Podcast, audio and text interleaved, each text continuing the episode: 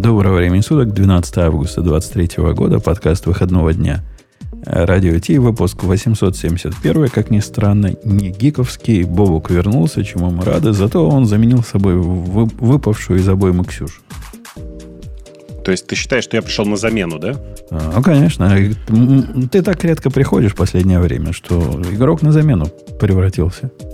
Слушай, ну я сначала ездил, потом я оказалось, что я привез домой не ежика, а, а скорее даже ковид. Сейчас э, болел, вот до сих пор буду сейчас нажимать на кнопочку мьют и кашлять. Поэтому, с одной стороны, я, конечно, виноват, а с другой стороны, ну, э, даже не понимаю, как меня в этом, как, как себя в, в, в этом всем обвинить. Наверное, надо было лежа из кровати, знаешь, микрофон такой. Я с вами не согласен. Щелкает, щелкает. Подайте, подайте мне микрофон. А, вот этим какие скучные времена пошли. Вот в мои, в мои годы, когда ездили в командировки, веселые болезни привозили, а не вот эти ковиды. Слушай, это старость. Ты думаешь? Уже не до веселых болезней? Да, уверен прямо в этом. Окей, окей. Ладно, давайте, пока старость не до конца нас э, достала, что-нибудь веселенькое обсудим. Например, замечательная статья. Чувака я в последний момент ее нашел о том, что каждый телефон должен э, быть способен запускать персональный веб-сайт. Хостить персональный веб-сайт. Вот просто крик души от чувака и здоровое обсуждение на Hacker News по этому поводу.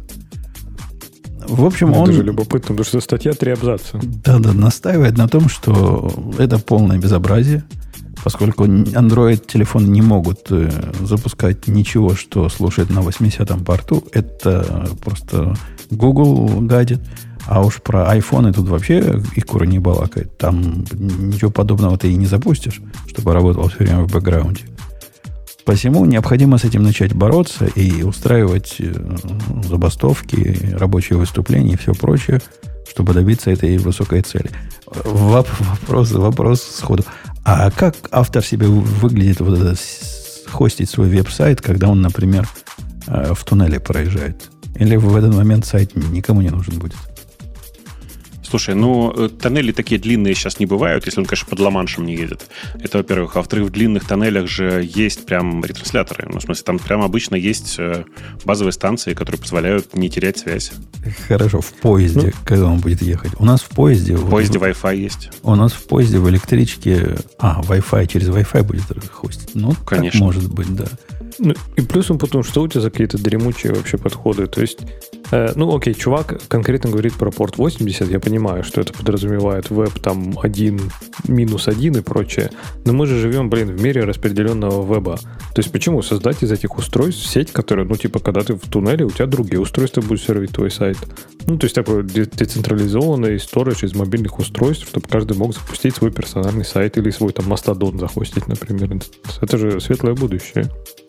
Ну, ну, вообще, вот серьезно говоря, ну, бред какой-то. Ну, неужели для кого-то кажется хорошей идеей хостить веб-сайт со своего айфона? А, ладно, айфона, пора с андроида. Но там и так возле, возле аккумулятора жить надо, возле розетки. А тут же ты совсем будешь там жить. Это процесс, который все время бежит, все время listen, все время accept. И так, опять же, почему? Почему должен все время listen, все время accept? Ну, то есть, типа, есть миллион решений, как это сделать on demand. Когда у тебя кто-то доступается, ты там, не знаю, в этот момент CGI какой-нибудь там сделать ленивый и все. То есть, окей, у тебя фоновый процесс системный слушает на 80-м или каком-то порту, и иногда обслуживает, а иногда действительно децентрализует, рутит на другие устройства. Mm. Не, мне кажется, это такой возврат в те времена, когда люди действительно владеют той информацией, там, сайтами и прочим, которые, ну, которые о них, да, то есть личный сайт на твоем личном устройстве. А на, на какие устройства он э, рутит, когда недоступен? Ты что имеешь в виду? Какой-то load балансер на, перед ним стоит, и у него какой-то ПК в облаке? Web 3.0 такой, знаешь, то есть у тебя сеть устройств, которые умеют, типа, ты публикуешь свой веб-сайт, который, ну, у тебя первичный источник, это твой телефон. Если он недоступен, то у тебя другие могут, э, другие устройства, и ты тоже участвуешь в этой сети, такой там блокчейн, все дела, и ты тоже, типа, раздаешь чужие сайты, когда доступен, а кто-то раздает твой, когда ты недоступен. То есть вне зависимости от нагрузки на твой личный веб-сайт, где, может, ты ожидаешь, что придет три коллеги в год, поэтому не, не съест батарейку, ты будешь активно батарейку отдавать за чужие веб-сайты. ну, там, QoS, все дела, там, всякие, не знаю, денежку можно будет зарабатывать на этом и прочее. Не, идея богатая. Слушай, но а, можно на самом деле, ведь если мы представляем будущее, представлять себе его по-другому. Например, у меня дома есть э, домашний сервер, а телефон мой — это просто тонкий клиент к моему серверу. Вот такое, на самом деле, будущее хочу. А, а, где у меня есть железка, которая всегда в интернете, моя личная. А телефон-то зачем в этой, в этой формуле? Как зачем? Ну, в смысле, что у меня все приложения телефонные и все вот это вот, оно работает на моем сервере, понимаешь?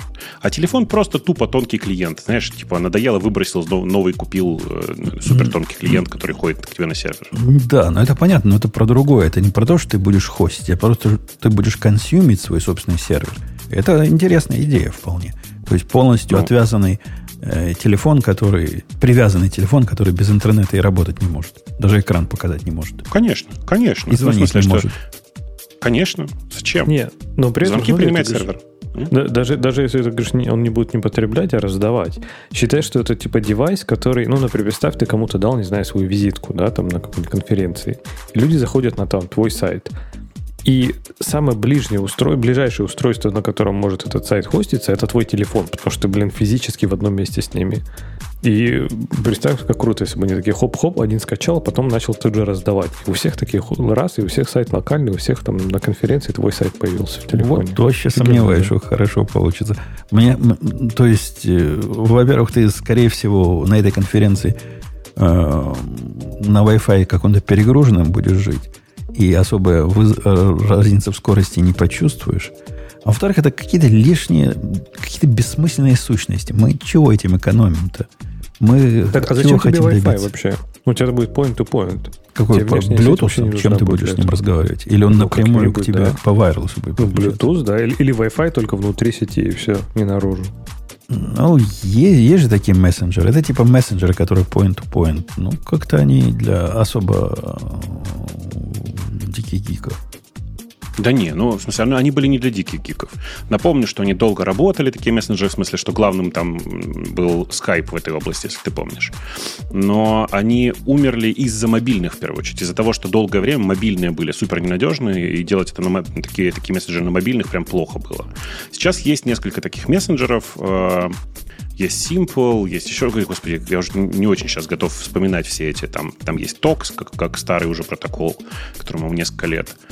Вот. Э, но, в принципе, это, этот подход сам по себе, когда мессенджер чисто peer-to-peer, и вообще вся работа чисто peer-to-peer, он постепенно развивается, и, может быть, где-то в сетях следующего поколения, знаешь, когда у нас, грубо говоря, у всех в каждом, в каждом телефоне всегда гарантированно будет связь. Может быть, это и будет иметь смысл. Сейчас просто пока это не так. Ну, вот сейчас наступает такой этап. Я гляжу вот на мальчика, у которого вот этот 5G телефон и 5G сеть, и, и все. У него телефон реально работает быстрее, чем домашний Wi-Fi. Это прям какой-то какой сдвиг парадигмы. То бишь домашний Wi-Fi, не знаю, 50 мегабит, там 100 мегабит, а, а телефон какие-то гигабиты гоняет. При этом это уже не, ну. не, не редкость, как раньше было, если в нужном месте стоишь, а практически всегда и везде, ну, в населенных районах. Так что да, да, да. Да. Но, тем не менее, концепция, конечно, того, что мы постепенно должны двигаться к тому, что у нас должен быть какой-то суперперсональный девайс, который э, умеет сам хостить информацию о нас. Она, на самом деле, богатая, и там Тим Бернерс-Ли вот вокруг этого все время крутится со своими вот этими проектами. Э, и что-то в этом есть. Просто когда это все наступит, непонятно. Сейчас в, на нынешнем уровне развития технологий это довольно ну, тяжело и глупо. Но вот технически ну, представить сама... себе, если, если разрешит Apple ну, такие штуки делать, как, как это вообще будет работать, как это защищаться? Вы представляете, какая богатая, э, богатая цель для атак будет? Миллиарды так телефонов. Apple это, Apple это уже почти сделали. То есть вот этот Find My Phone, это ровно так же и работает. То есть это работает через, по сути, peer-to-peer. То То есть им даже не нужна внешняя связь. То есть, окей, там сейчас передается там 3 байт, байта информации, да, но представь, по большому счету, это та же самая идея, э, peer-to-peer, но только хостит, там, не знаю, ну, это же все называть запускаемые, сайтом. запускаемые и написанные заказчиком JavaScript, да будет почему? хостить. Ну, не JavaScript, а какие-нибудь, ну, сделают свой формат какой-нибудь там прям специальный, я не знаю, Apple Mobile Web какой-нибудь там на своем языке, на, на Swift или что-нибудь такое. Но я к тому, что при желании это можно сделать. Сама идея, что ты владеешь сайтом, на который ты запускаешь, она не такая безумная телефон, не телефон, это уже, ну, телефон это, наверное, типа твой, теперь уже основной девайс, который есть у всех. То есть не забываешь, мы говорим там, да, я там на сервере запущу на своем. Блин, у кого есть свой сервер? Ну, серьезно. Из нас троих, у вас двоих он есть, у меня нет. То есть Словак, у, двух, да, у, двух третей, да. у двух третей есть сервер. 60, это... Всего 60% людей имеют свой 66. сервер. 66%. Но Исчезающе мало. А 33% он просто не нужен, они просто не знают, что такое сервер. Зачем им сервер? Мне кажется, идея богатая. Если бы вот докрутить ее, понятно, что не на порту 80 слушать, как он там предлагает. Вот в айфоне может слушать на порту 80, да и наплевать. Ну, что-то ну, конечно, конечно. Слушайте, там у меня в, в чате спросили, почему я сказал, что я при, принес домой не ежика. Вы же понимаете, к чему это отсылка, нет? Э, нет? Нет. Нет? Нет. Я только мегаполис знаю. Это, это такая история. Э, такая, ну, там, на, на минутку, но вы ее послушайте.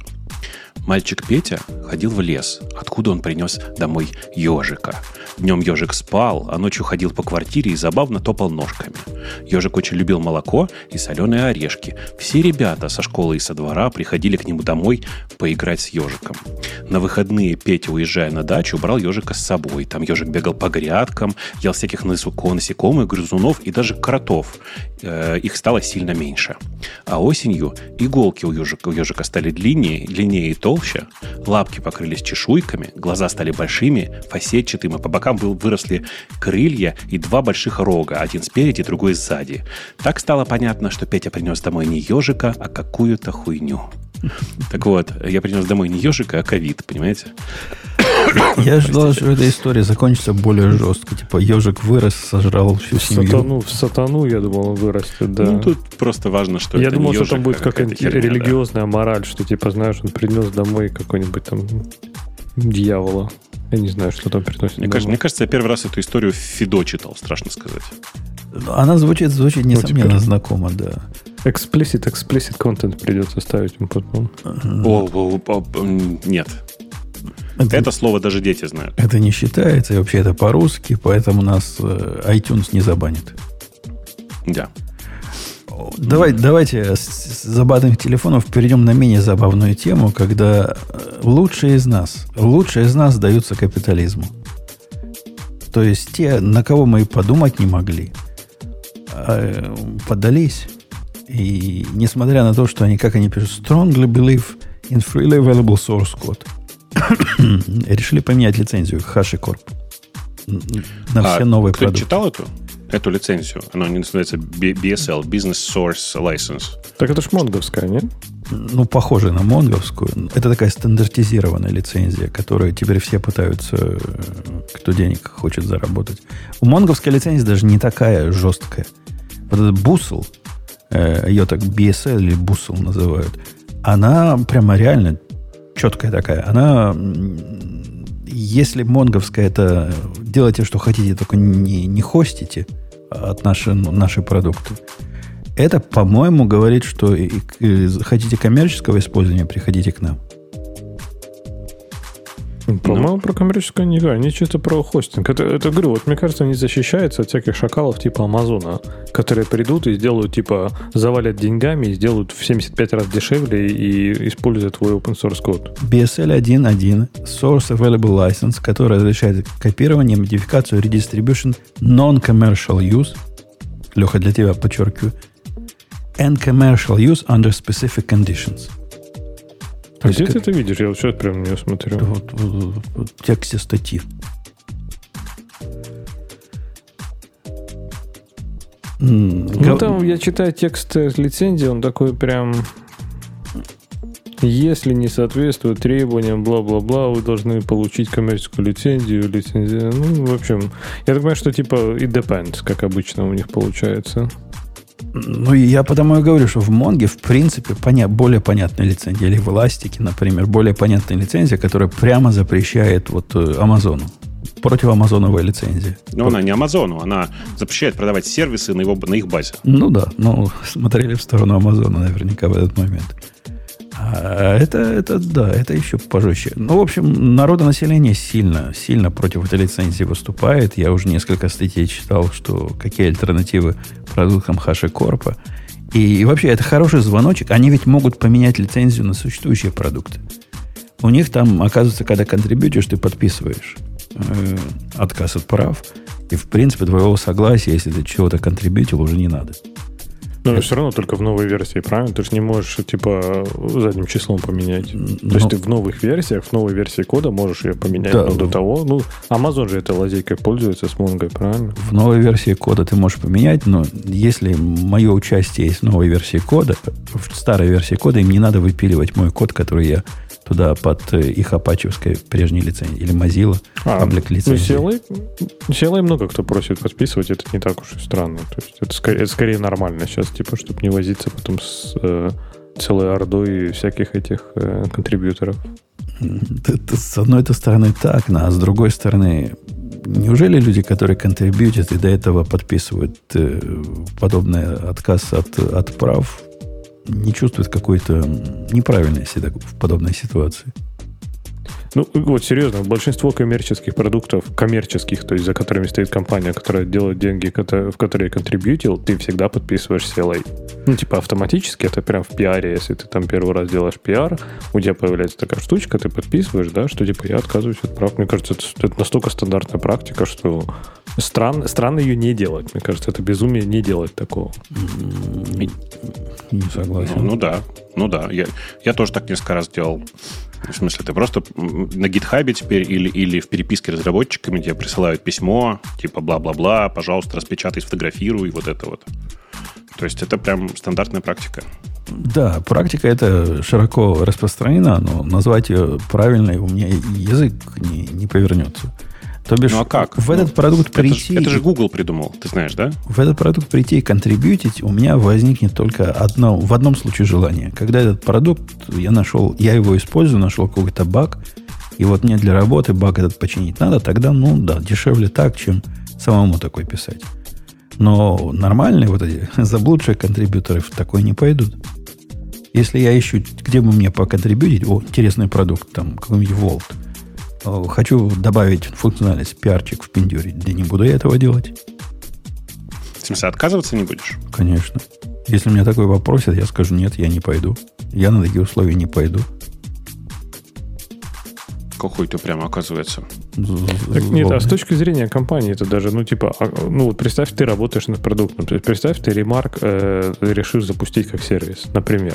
Ну. И вдруг внезапно у тебя там 150 человек, которые у тебя там чинили запятую в Redmi, скажут, не, чувак, короче, давай либо отсыпай мне деньги, э, либо я тебя там, не знаю, засушу, что ты не можешь там то-то, то-то и то-то делать. Так и правильно То скажут. Есть, мне кажется... И совершенно правильно скажут.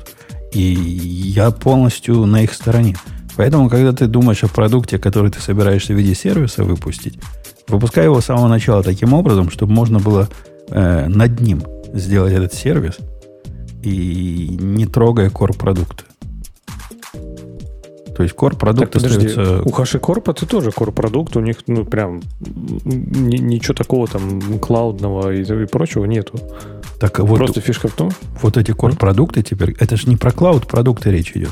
Речь идет о том, что из их core продукта нельзя сделать клауд продукт будет. Конечно. Но я к тому, что представь, говорю, ты запустил вот сервис там по продаже, там, не знаю, ремарка, а толпа какая-то набежала, и, например, а, либо, а, начали делать свои сервисы, либо тебе стали запрещать делать твой сервис, потому что, типа, они же контрибьюторы. Нет. То есть ты должен со всеми то, то, что свои сервисы они могут поверх делать, это никаких вопросов.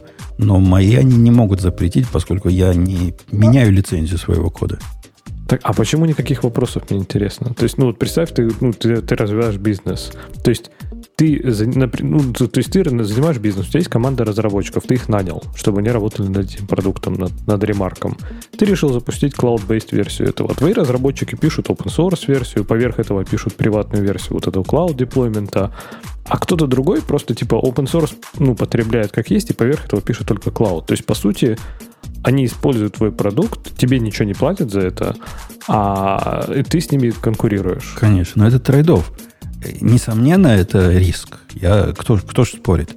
Если они сделают это лучше, чем делаю я, или у них больше возможностей, ну, так получилось. Но тут же премиальная часть тоже есть. Премиальная часть в том, что люди приходят и привносят свой труд в core продукт.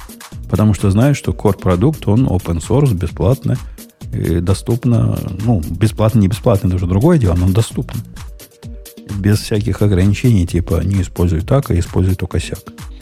Ну, это тоже, знаешь, типа, нет такого, что, знаешь, если это open source, значит, он доступно использовать как угодно. Типа, это MIT говорит, ты можешь использовать как угодно. А другие лицензии, например, GPL, она тоже довольно строго, правильно? Ну, GPL это особо, особая лицензия или GPL. Но если, не знаю, Apache, MIT, там миллион, Mozilla Public License. Все даже они Apache, в принципе, даже Apache, в принципе, там довольно серьезный список требований, например, что ты должен, ну, там, контрибуют, указывать эти авторства и прочее, да. Они не ограничивают использование, я не спорю. Но, тем не менее, потому что лицензия может ограничивать все, что угодно. То есть open source не значит, что ты можешь делать все, что угодно. Open source значит, ты можешь делать все, что делать, позволяет лицензия.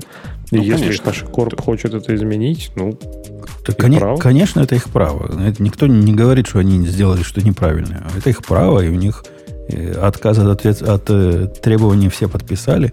Э, ну, это да, это да. Но с другой стороны, вот это изменение с MPL на Bustle, оно выглядит ну, как не очень какая здоровая тенденция в open source.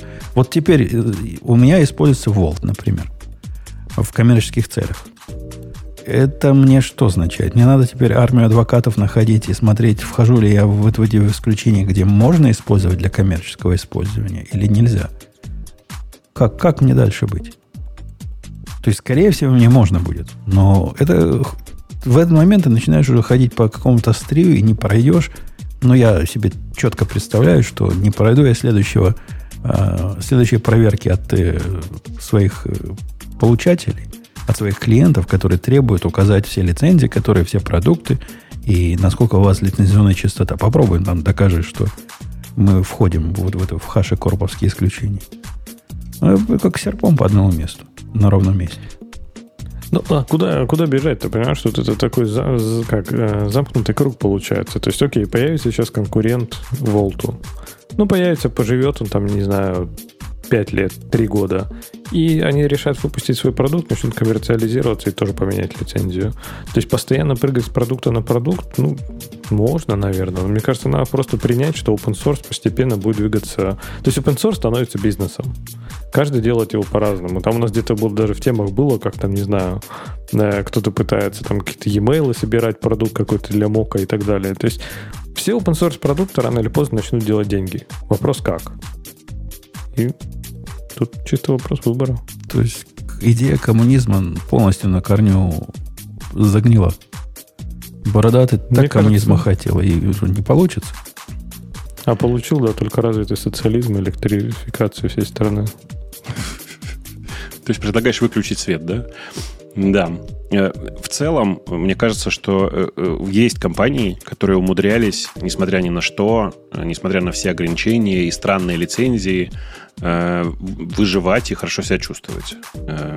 Просто есть другой подход. Когда у тебя есть open source версия, которая бесплатная, ну, в смысле, которая полностью open source и свободная для использования, а есть фичи, которые ты пилишь вперед, и ты на этом зарабатываешь. Вполне себе тоже решение. Да-да, я, я пытаюсь вспомнить название этого продукта, которым я пользуюсь. И все сайтики, документации на нем делаю. Э, как же он называется? MKDocs э, чего-то там. И у него как раз такая модель. То есть он полностью, полностью open source, но фичи, которые передовые, продвинутые, интересные, э, платные подписчики получают сразу, а остальные там только через какое-то долгое время. Да, в конце концов, вы не, не, не, не при тебе, Бобок, будь вспомнить GitLab, который ты не любишь. Он же тоже вполне живет на модели, когда ну, нет ограничений. Я могу использовать для э, промышленных целей GitLab бесплатную open source версию. Ну да. То есть, ну, то есть живут весь они... подход с ком... Я пытаюсь сказать, что живут они при этом неплохо, судя по всему. Цветут и да, пахнут. они нормально себя чувствуют. Просто этот подход называется выпустить Community Edition. И вот этот подход, когда Community Edition бесплатный, open source, а есть коммерческая реализация, мне кажется сейчас самым адекватным для open source. Да, он не похож на тот open source, о котором мечтал Столман. Но как бы мы же это делаем не для Столмана, то есть мы как бы живем-то не для Столмана. Ну, кто-то, может быть, и живет ради Столмана, но я нет. Э, и в моей голове это нормальная open source практика. Э, ну да, не, ну, во всяком случае, лучше, чем вот такая туманная лицензия. На мой взгляд, туманная лицензия. Но, во всяком случае, она туманная будет с точки зрения проверяющих лицензий. И сто процентов не пройдет мою следующую проверку. Так что у меня теперь беда-беда. И... Наоборот, может, наоборот, пройдет. Ты просто денег занесешь HashiCorp, они тебе там напишут большое письмо, типа, да, пожалуйста, используйте. Да там цена юристы, юристы наверняка будет конская. У меня это совершенно сбоку. Меня это настолько сервис Discovery, да? Ну, прямо это big deal. Это вот такой big deal. Я использовал консул, не, не Volt, а консул. Volt я сейчас не использую практически нигде. У Амазона есть подобное решение. А консул я использовал, потому что ну, такой написать и самому фигня вопрос. Но зачем писать, если есть прелестный продукт? Вот такие были у меня э, мотивации. Но это не сложный продукт, по сути. Ну, так, бежать-то куда думаешь? Свой писать? Не знаю, ну что там такое, на рафте написать вот такое вот такое же точно. И, ну, будет без, без красивого UI.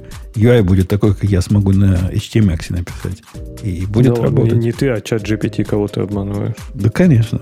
Мы с ChatGPT такое вместе. Кстати, у меня возник, я воспользуюсь служебным положением, возникл э, тикет. В пора, я тебе сейчас я вам дам этот тикет всем желающим. Потому что, потому что вот, вот этот тикет, который э, этим самым, ну, который убегают из JavaScript в настоящее программирование, наверное, будет хорош.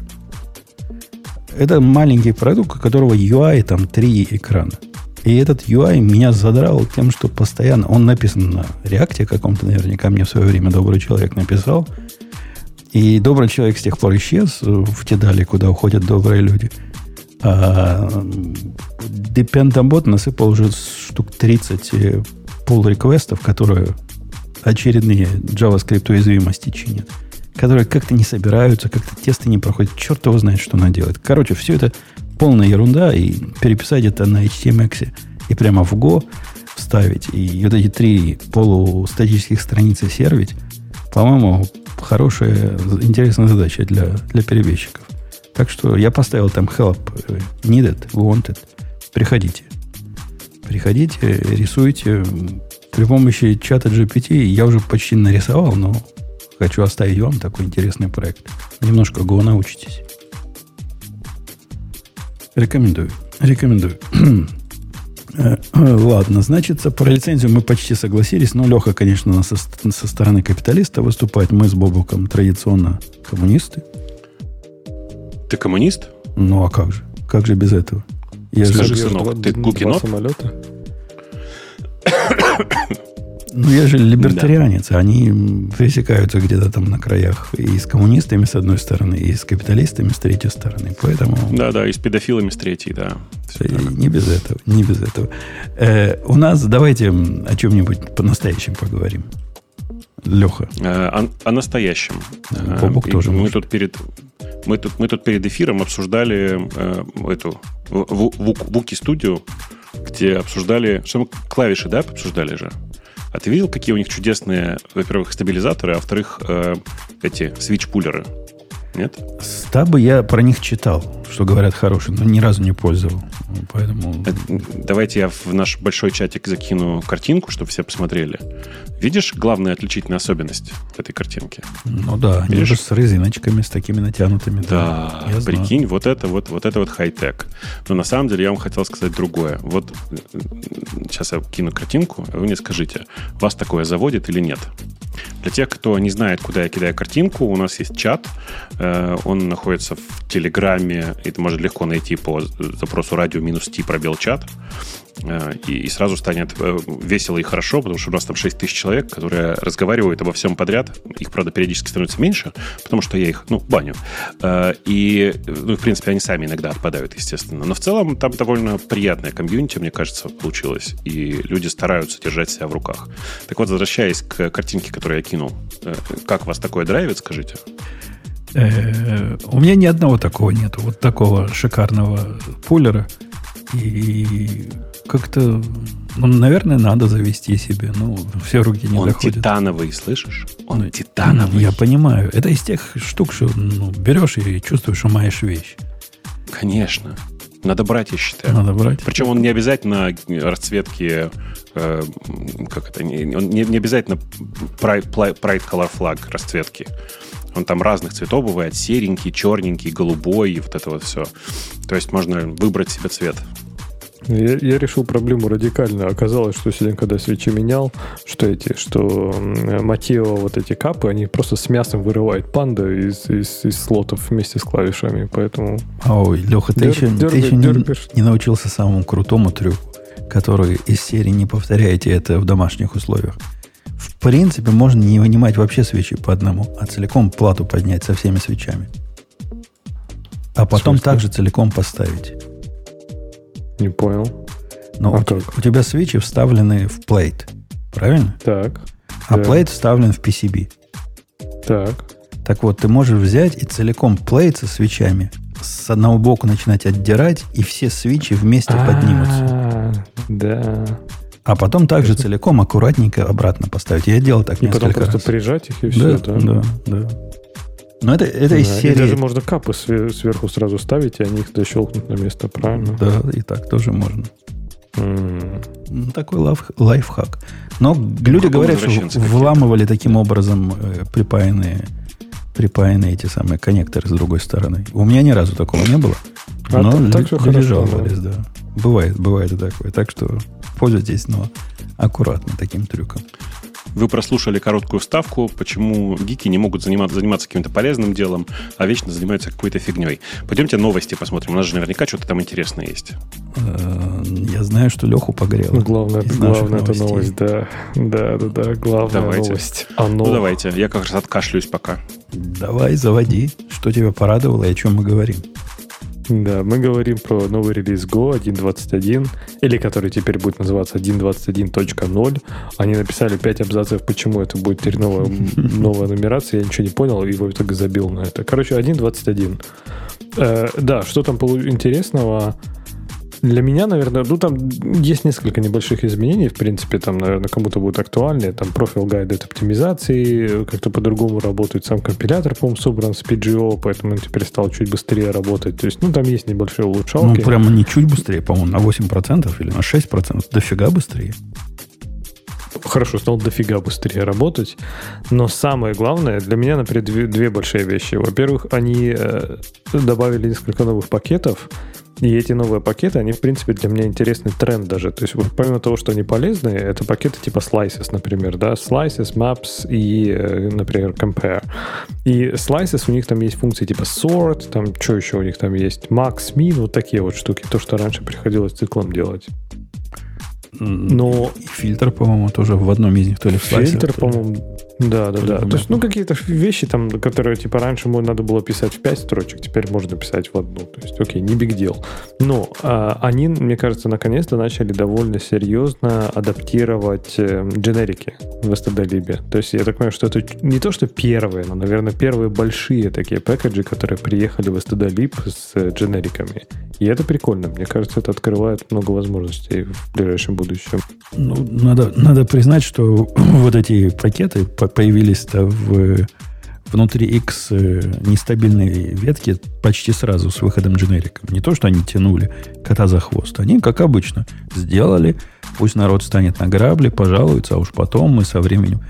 Ты просто, Леха, недавно в ГО сидишь, но мы тут в свое время контекстом из X пользовались в течение, не знаю, двух лет, наверное. Пока он не стал... С другой стороны, да, с другой стороны, видишь, я обжегся в том, что контекстом я не пользовался, но я пользовался этими errors, которые из, X. Которые где он? Правильно, нигде. А что там за errors были из X? Ну, который там он умел там типа делать э, там какие-то свои врапы он умел делать, как, врапы и как, так далее. Сейчас, сейчас Они оно... через FMT это сделали. Ты вообще, вообще другое все. А, да, да, ты прав. И я даже уже не помню, как они были в начале. Но error is error s, по-моему, там тоже было как это, это оставили, да-да-да, это они оставили.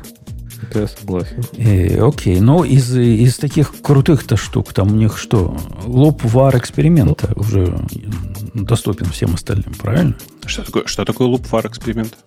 Но это не захват э, переменной цикла, который у них был до этого, теперь будет захват. Ну, короче говоря, пишешь ты for там i от 0 до 100, а потом с этим i вызываешь гурутину, которая должна ее капчурить внутри. Угу.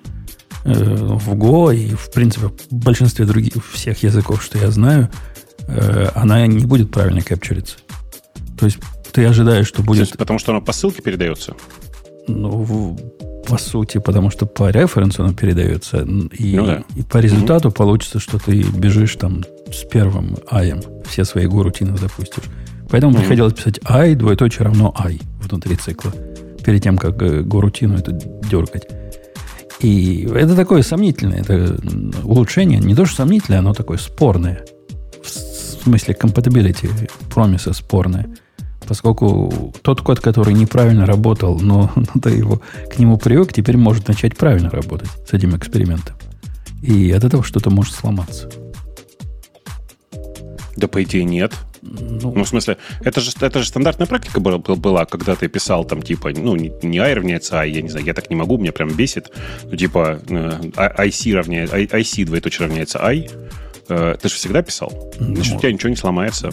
Старое поведение продолжит работать. Конечно, но если не писал, если где-то забыл, а я забывал, бывало у меня такое, что и забывал. Хотя, как это можно не отловить тестами, я не представляю себе.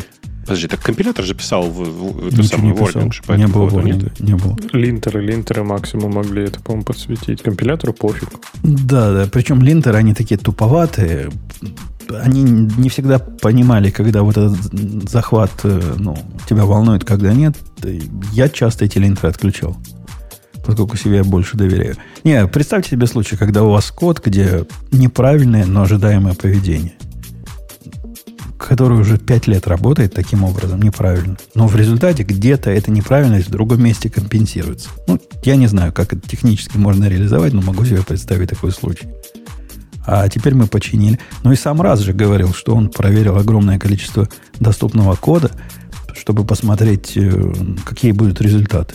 С его точки зрения это не сломает ничего, но может кое-что починить. Вот это кое-что починить меня волнует.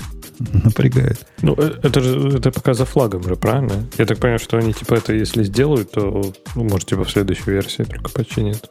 Ну да. Не то, что починят, изменят. Это, это доступно уже за флагом. И какое-то время это будет без флага. Через какое-то время, когда все скажут, что нормально все произошло. И вот в этот момент да, повалятся системы. Наверняка же добавят флаг только наоборот, чтобы типа сохранить старое поведение. Ну, будем, будем, будем на это надеяться. Ну, вообще, вообще, конечно, интересно, что, ну, типа, эта фича не то, что прям это супер какая-то особенность Go. То есть во многих языках оно так и работает. То есть в JavaScript оно так работает. Не то, чтобы это хороший пример, наверное, был, но тем не менее. То есть, типа, не знаю. Ну, починят, починят. Молодцы. Э, да. Говорят, они, они еще улучшили э, вот это э, понимание дженериков в тех местах, где надо было руками прописывать. Как-то примеров мало дали. Ну, вот это type inference это называется, да, по-моему, когда оно само типа mm-hmm. выводит. И вроде бы во многих местах ожидаемых, где не работало, теперь оно будет работать. Примера практического привести не могу, надо, надо смотреть. А как, как Я думаю, это в каких-то edge кейсах наверняка там, знаешь, сложных. А что ты думаешь про этот про структурированный логинг? И самое главное, они же не просто структурированный логинг, они, я так понимаю, сделали какой-то интерфейс для логеров. То есть что теперь произойдет со всеми, сколько там библиотек для логинга? 80 тысячами библиотек для логинга? Ну, теоретически эти 80 тысяч библиотек, которые тоже структурированы, могут вполне реализовать их интерфейс, и тогда ты сможешь прозрачным быть для для потребителя. Какой-нибудь zip или там кто у них еще модный есть. Э, ну, вот эти все, они смогут выглядеть как обычный стандартный логер, как S-Log новый, который ввели. Ну, вообще, я не знаю, смотрел ты на этот S-Log или нет, мне он показался, возможно, проще сделать нельзя. Ну, как-то сложный. Там то ли 4, то ли 5 видов абстракций вводится в этом логе. Там хендлер, шмендлер, и, и форматер, и парсер, и еще чего-то. Это я так по памяти рассказываю, но помню, их много было. Какой-то он... Как-то слишком сложно. Как-то слишком... И, и, и вообще, тебе, Леха, нужно структурированное логирование? Да, я спрошу тебя провокационный вопрос. Ну, типа, наверное, нет. Я говорю, там ценность же, мне кажется, не столько в том, что они структурированный логинг сделали, да, то есть структурированный в том смысле, что там, типа, JSON, да, это же просто одна из реализаций. Мне кажется, круто, что они сделали стандартный интерфейс. То есть теперь, если тебе надо будет, чтобы твоя библиотека, например, делала внутри логирование, будет логично, наверное, использовать то, что вот из этого слога идет, да, то есть, а ты дальше уже хочешь просто plain текстом сделай его, и все, и будет у тебя обычный логинг. То есть вот то, что они сделали в std интерфейс для логинга, мне кажется, это важнее, чем то, что он теперь умеет там атрибуты и JSON делать, например. А, мне, опять же, я тут не так сильно с ним еще за, закапывался, но мне кажется, что это как раз S-log, это как раз структурированный логин. У него и методы такие, где ты даешь key value, key value, когда вызываешь. Он не, не про то, чтобы сделать из него простой логер. То есть из моего, мой простой логер, там был вопрос, буду ли я поддерживать их э, интерфейсы. Фиг его знает. Я, я себе пока не представляю вообще, накладывается ли неструктурированное логирование на вот этот логер. Не, у него есть там типа инфо, в котором message и args у тебя есть. То есть, типа, он в каком-то виде умеет работать как простой логер. То есть, и, по-моему, вот эти все атрибуты, если ты хочешь передать кастомные атрибуты, это типа скорее опционально. То есть, по, по большому счету, как я, опять же, вот так сканирую вот прямо сейчас на лету код, по-моему, ты можешь его использовать как просто как логинговую абстракцию довольно базовую. Вот нам подсказывают, что у Запа уже есть адаптер уберовского. Ну да, они, они все сделают. Ну, в принципе, это, конечно, прибьет э, движение «напиши свой логер» и с момента написания последнего логера больше или, или меньше времени прошло, чем с момента написания раутера. Вот это соревнование, конечно, грохнется. Но мне сама идея структурированного логинга как-то... Может, я просто тупой. Бобок, ты пользуешься структурированными да, логерами? Я, я, я, наоборот, везде перешел на стракт-логинг. Э, потому что там, где, короче, там, где мне интересно э, логи читать, там почти всегда есть какая-нибудь кибана, которая умеет структурированный логинг. Это может ну, как бы прикольно и удобно. Я не понимаю, почему, почему этим не пользоваться. Это означает, что твой метод потребления логеров, логов, он только при помощи отдельного тузы. Иначе ты Нет, не можешь это, логи это не воспринимать. Так. Не, это не так.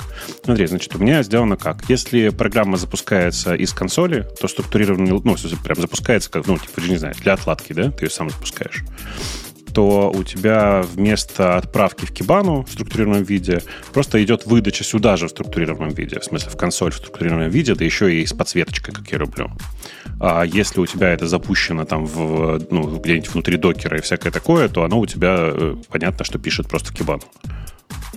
Ну вот Mongo, по-моему, с версии 5, а может 4 какой-то перешли на структурированный логин. И я ненавижу этот новый логинг. Он, то есть, когда его засылаешь куда-то, есть у меня места, где я засылаю, там нормально. Там можно отпарсить, все понять, красота нечеловеческая. Но глазами вот эти джейсоны раскручивать, ну, это, это какой-то ад. Э, это какой-то ад и Израиль. Раньше все было просто. Вот тебе сообщение, вот оно началось так-то, вот про это, тут название, а теперь все структурировано. Мало того, что структурировано, у них еще мозгов не хватило сделать поля отсортированными. Ну, JSON же это как бы мэп полей, да? иногда они в таком порядке, иногда в таком порядке приходят. И ты замучаешься искать, в каком, где, где же то поле, которое, которое тебе хочется увидеть. Тут, тут бы, конечно, сортировочка по, в этом мэпе не помешала бы. Ну, в общем, я не, не, небольшой фанат этой идеи, прямо скажу. Я считаю, что логин должен быть настолько простой, насколько можно, э, насколько можно. И идея структурированного логинга, наверное, нужна там, где вам надо логи где-то собирать. И анализировать, как Бобук правильно сказал в примере. Но есть масса случаев, когда всего этого не надо. Ну, какой-нибудь мой, я не знаю, фидмастер, который строит вот этот э, подкаст и собирает из YouTube делает. Ну, сто лет ему не надо никуда посылать, ни в какую кибану, ни в какой элк, никуда не надо посылать свои логи. Они там для того, чтобы, когда что-то пойдет не так, я пошел и посмотрел. Так ты можешь без атрибутов просто им пользоваться. То есть прям конкретно вот, ну, типа, message, вот тебе message, вот тебе, типа, template, вот тебе значение, которое туда засунуть. По-моему, ты вполне можешь это делать. Не, ну в этом же контексте, понимаешь, отсутствие... Я, я тоже бубнил, что в стандартном логере нет интерфейса. Ну и фиг с ним нет интерфейса. Делаешь свой интерфейс, у которого один метод printf, и ты совместим с стандартным логином. И если хочешь полностью, там еще там 5 методов есть. Fatal, там Panic, что-то еще. Ну вот тебе интерфейс, ради бога. Тебе ничто не мешало делать э, логи, как делал я, совместимые с std и прозрачные э, с точки зрения пользователя. Он может туда либо обычный лог засунуть, стандартной библиотеки, либо мой лог. Ради бога. Это же Go, нам не обязательно иметь э, кем-то сделанный интерфейс. Я, я так и делал, но просто прикольно, что когда у тебя будет... Э, то есть э, SLF, SLF по Go у тебя будет, понимаешь? Это же как удобно, ты можешь теперь логер менять на лету. Да, да, да. Еще, еще отдельный к нему XML для особо тонкой конфигурации. Или property, property files. Да? Как в продвинутых да. логерах. Не, property files, который загружает XML, который потом уже конфигурирует логер. Да, да, потому что вот этот S, он же XML, по-моему, вначале конфигурировался, а log4j конфигурировался property. Или наоборот. Я, я не помню, кто на ком стоял. Поэтому надо ну, было... Ну, у тебя чаще всего оба будет, да. Да. Красиво, красиво получалось. Мне, мне всегда этот логер казался каким-то издевательством над здравым смыслом. И вся вот эта идея могучих и богатых логеров. Ну что, двигаемся в эту сторону теперь и со стороны Go. Будет и у нас так же, как у больших. Э, что, что у нас еще хорошего донесли, донесли, донесли? Подожди, а я, я правильно понял, что вы теперь действительно гордитесь тем, что в версии 1.21.0, то есть после перехода на 7 вер, похоже, по сути, по сути по своей, э, у вас в языке появились min и max? Не, у нас были min и max и до этого. Но min и max были не generic функции. Ну, я понимаю. А теперь, а теперь появились... наконец-то появился generic max. Ну да, ну, ну да. Офигеть. Да, да. А как это без, удобно. без дженериков это бы раньше делал? Ну, как все это делалось, помнишь, макросами? Э, ну, окей. Ну, окей. Ну, окей. С Pidgeot будем строить теперь все? Или страшно? Яростно. А бессмысленно. Мне кажется, я еще ни разу не упирался в performance э, самого бинарика. То есть так, что прямо знаю, чтобы сам, сам бинарик был bottleneck -ом. Но это как э, O3 задаешь и чувствуешь сразу себя большим человеком. Вот так теперь PGO будут задавать. Ну, ты с PGO или без PGO? Будет вопрос, разделя, разделяющий community. Э, что еще хорошего? А у них появился... Подожди, а, что, а, а почему он не, не по, по умолчанию не включен? Ну, потому так что... не принято. Не, подожди. Now default PGO auto restrictions э, specifying single main package. Просто... Включили его, получается? По умолчанию есть... он включен, да, вроде бы. Ну, типа, я про это и говорю. Смотри, то есть теперь можно ничего такого не ставить. У тебя по умолчанию включено все. У тебя по умолчанию оптимизированный build. Ну, окей. И, и я, я вместе с Лехой. Мне э, вот эти оптимизации как-то сто лет не сдались. Не в них было и, и есть узкое, узкое место. Э, Тут еще был эксперимент, они решили вот этот продукт, который я давно собирался выложить, но он какой-то, у него несчастливая судьба. И у меня был продукт, который как э, старт э, на, на вашем Скажи, Леха, ваш, как называется? В Spring Boot старт есть. Старт Spring да, да, да. да, да. Не, сейчас голос, голосом Джоша Лонга должно быть start.spring.io. Да, у меня был такой продукт, который должен был темплейты делать. Я его несколько раз давал добровольцам, рассказывал, как делать, и все добровольцы, которые брали за этот продукт, отваливались. И по поводу отваливаться, я, я тоже уже 8 минут назад должен был от вас отвалиться. Поэтому я отвалился. Но не стал. А вы, а вы продолжаете с этого места. Я оставлю Нет, запись кажется, и вещание. Да, оставляй. Э, мне кажется, нам с тобой надо пойти в какую-нибудь другую, более интересную тему. Потому что, э, чест, честно говоря, э, на самом деле меня во всей этой теме с новым релизом Go порадовало только то, что наконец-то перешли на новую схему версионирования, скромно никому не говоря, что на самом деле, по сути, это 7 вер. Ну, Ты же понял, да, что оно... 7 знаешь, такой с галочкой, как обычно. Они же сказали, ну, что типа... Ну, ну, по большому счету, то, что мы сейчас только что обсуждали, да, вот это изменение, пере, вот этого for, перемен лупа, да, угу. по сути, это breaking change. То есть, типа, технически это должна быть 2.0 версия, правильно? Ну да. Но они такие, ну, типа, ну, это уже не breaking change, поэтому это же все починит, правильно, не сломает, поэтому... Ну, типа, это, mm-hmm. это фикс, на самом деле. Нет, это, это фикс предыдущего поведения, да-да. И так можно, в принципе, все объяснить. Но я тут скорее про то, что теперь версия 1.21 будет, будет на самом деле называться 1.21.0, по сути. Просто если там будет э, как это, трейлинг Zero будут просто убирать. Ну да, ну, в принципе, да, они типа будут, я так понимаю, что сейчас скорее чаще выпускать вот эти маленькие версии, да, минорные, чем, чем менять большую версию. Ну Окей. да как-то просто это настолько удивительно. В мире Go пришли на что-то более, более-менее похожее на стандарт. Правда, вот я говорю, скипая последние эти, эти висящие нули, э, что само по себе странно. Но, с другой стороны, выйдет у них версия 2. Они не будут писать версия 2.0.0.0, а будет просто версия 2. А потом первый же фикс будет называться 2.0.1. Такое себе. Очень погошно, я считаю. Ну да. Ну, это, это проблема 2070 года, поэтому о ней мы пока не думать. Думаешь, мы не доживем? Ну, как знать. Как знать, в каком состоянии мы придем к 2070 году. Будет ли нас тогда волновать еще проблема версионирования Go, я не знаю.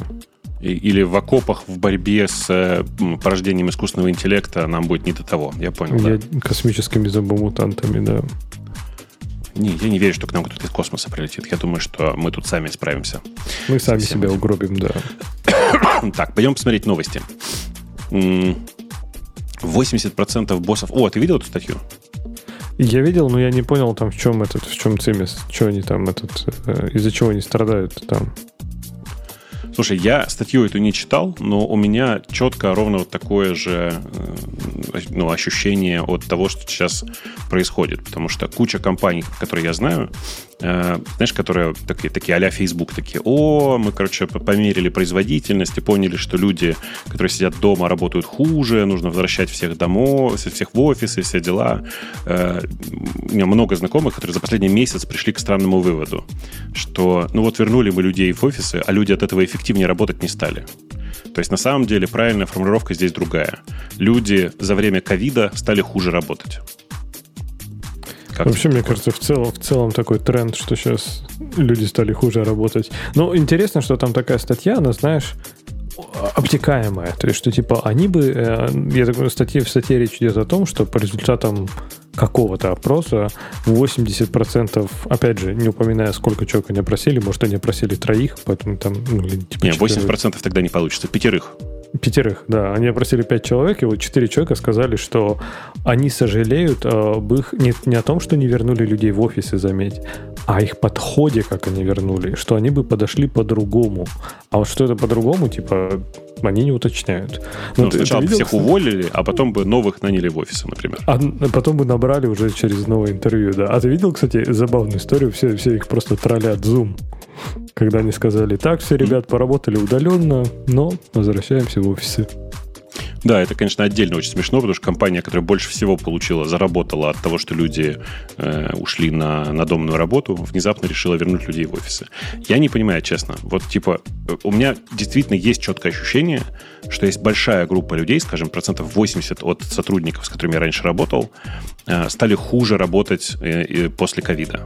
Не в смысле после того, как переболели, а после вот этой истории, когда все человечество ушло на большой карантин, все работали из дома, все такое. То ли люди расслабились как-то, то ли что. Но есть вот такая проблема у меня, что типа, я прямо уверен, что на самом деле это не зависит от выхода в офис, а зависит просто от того, что люди как-то не вернулись в нормальный рабочий ритм, что ли. Не знаю. Может, смена приоритетов какая-то, знаешь, когда ты реально... Ну, то есть, э, то, что произошло в ковид, это даже вообще было просто немыслимо. То есть, понимаешь, тебе говорят, чувак, сам... А, границы закрыты, самолеты не летают. Слушай, и как... ты такой, типа, вообще, а вдруг и никогда не полетят? Мне кажется, многие люди просто переосмыслили, наверное, какие-то, что, что, что ценно в жизни, наверное. И Там это... в статье написано, что опрос был проведен среди более тысячи э, американских компаний. А, ну окей, ну не 5 тогда. То есть, ну, тысяча, тоже, тоже немало. Не знаю, я вот сейчас, я, я говорю, я же начал работать, в принципе, удаленно еще до ковида, да, то есть там спринговая наша команда, она была по природе своей распределенной, поэтому, когда мы перешли там, типа, на удаленку, типа, никто не заметил, в общем-то. Я не знаю, я, у меня долго в жизни была цель перейти на удаленку, и когда я перешел, я сначала там, у меня было действительно несколько опасений, смогу ли я работать из дома, как я буду там продуктивен, концентрироваться. Да все фигня. Если, если хочется работать из дома, если хочешь сделать работу, из дома работать лучше. И если хочется, типа, просто создать иллюзии работы, то, наверное, ну да, наверное, без разницы, офис, дома. А если хочется действительно что-то сделать, ну, я имею в виду про программистские, конечно, там активности, да, то дома просто в миллион раз лучше работается. То есть, например, когда я там в офис хожу раз в неделю, по сути, это день, который, ну, типа, вычеркнут из жизни. То есть, это день, когда ничего не делаю. Ну, в смысле, делаю, но там, типа, митинги, встречи, разговоры какие-то и прочее. А по части там кода и работы над там продуктом практически ничего. У меня, знаешь, у меня э, еще более смешная ситуация, потому что проект, в котором мы сейчас там работаем, там, по сути, у нас сейчас очень супер маленькая команда на текущий момент, у нас там прям порядка 15 человек, и из-за того, что она полностью распределенная, ну, типа, во-первых, на, на, на гораздо больше фингер, ну, гораздо больше от, отпечатков от твоей работы, в смысле, что все знают, все, как, как бы вся работа на виду потому что все удаленное, и как следствие ты не можешь сказать, я там, э, не знаю, сидел, что-то просто думал или что-то такое. Нет, у тебя, по сути, все э, так или иначе зафиксировано. Э, и из-за этого очень хорошо видно, кто работает, а кто нет, и кто, кто справляется, а кто нет, кто, там, кто тянет, а кто не тянет текущую работу. Вот это вот все. И причем видно это не только для ну, как бы для руководителей, но и для там, других членов команды, и для тебя самого это там, значительно, значительно больше понятно, э, насколько эффективно ты работаешь. Но это, конечно, работает только в условиях полного ремоута когда у тебя вся команда такая, и ты сравниваешь себя не с людьми, которые ходят в офис или не ходят в офис, а с э, теми людьми, которые тоже прям на, на 100% на ремоуте. Так, а ты думаешь, это изменилось с переходом? Ну, то есть, представь, вы бы сидели в офисе. Мне кажется, все равно, даже в офисе, ты более-менее, когда работаешь, ты уже ну, знаешь людей просто. Типа, вот как ты говоришь, тянут, не тянут, где работают, не работают. То есть, это как-то, знаешь, а ну, наверное, действительно дома, ну, в чем-то, наверное, проще, типа, маскироваться, когда ты ничего не делаешь. Согласен, наверное.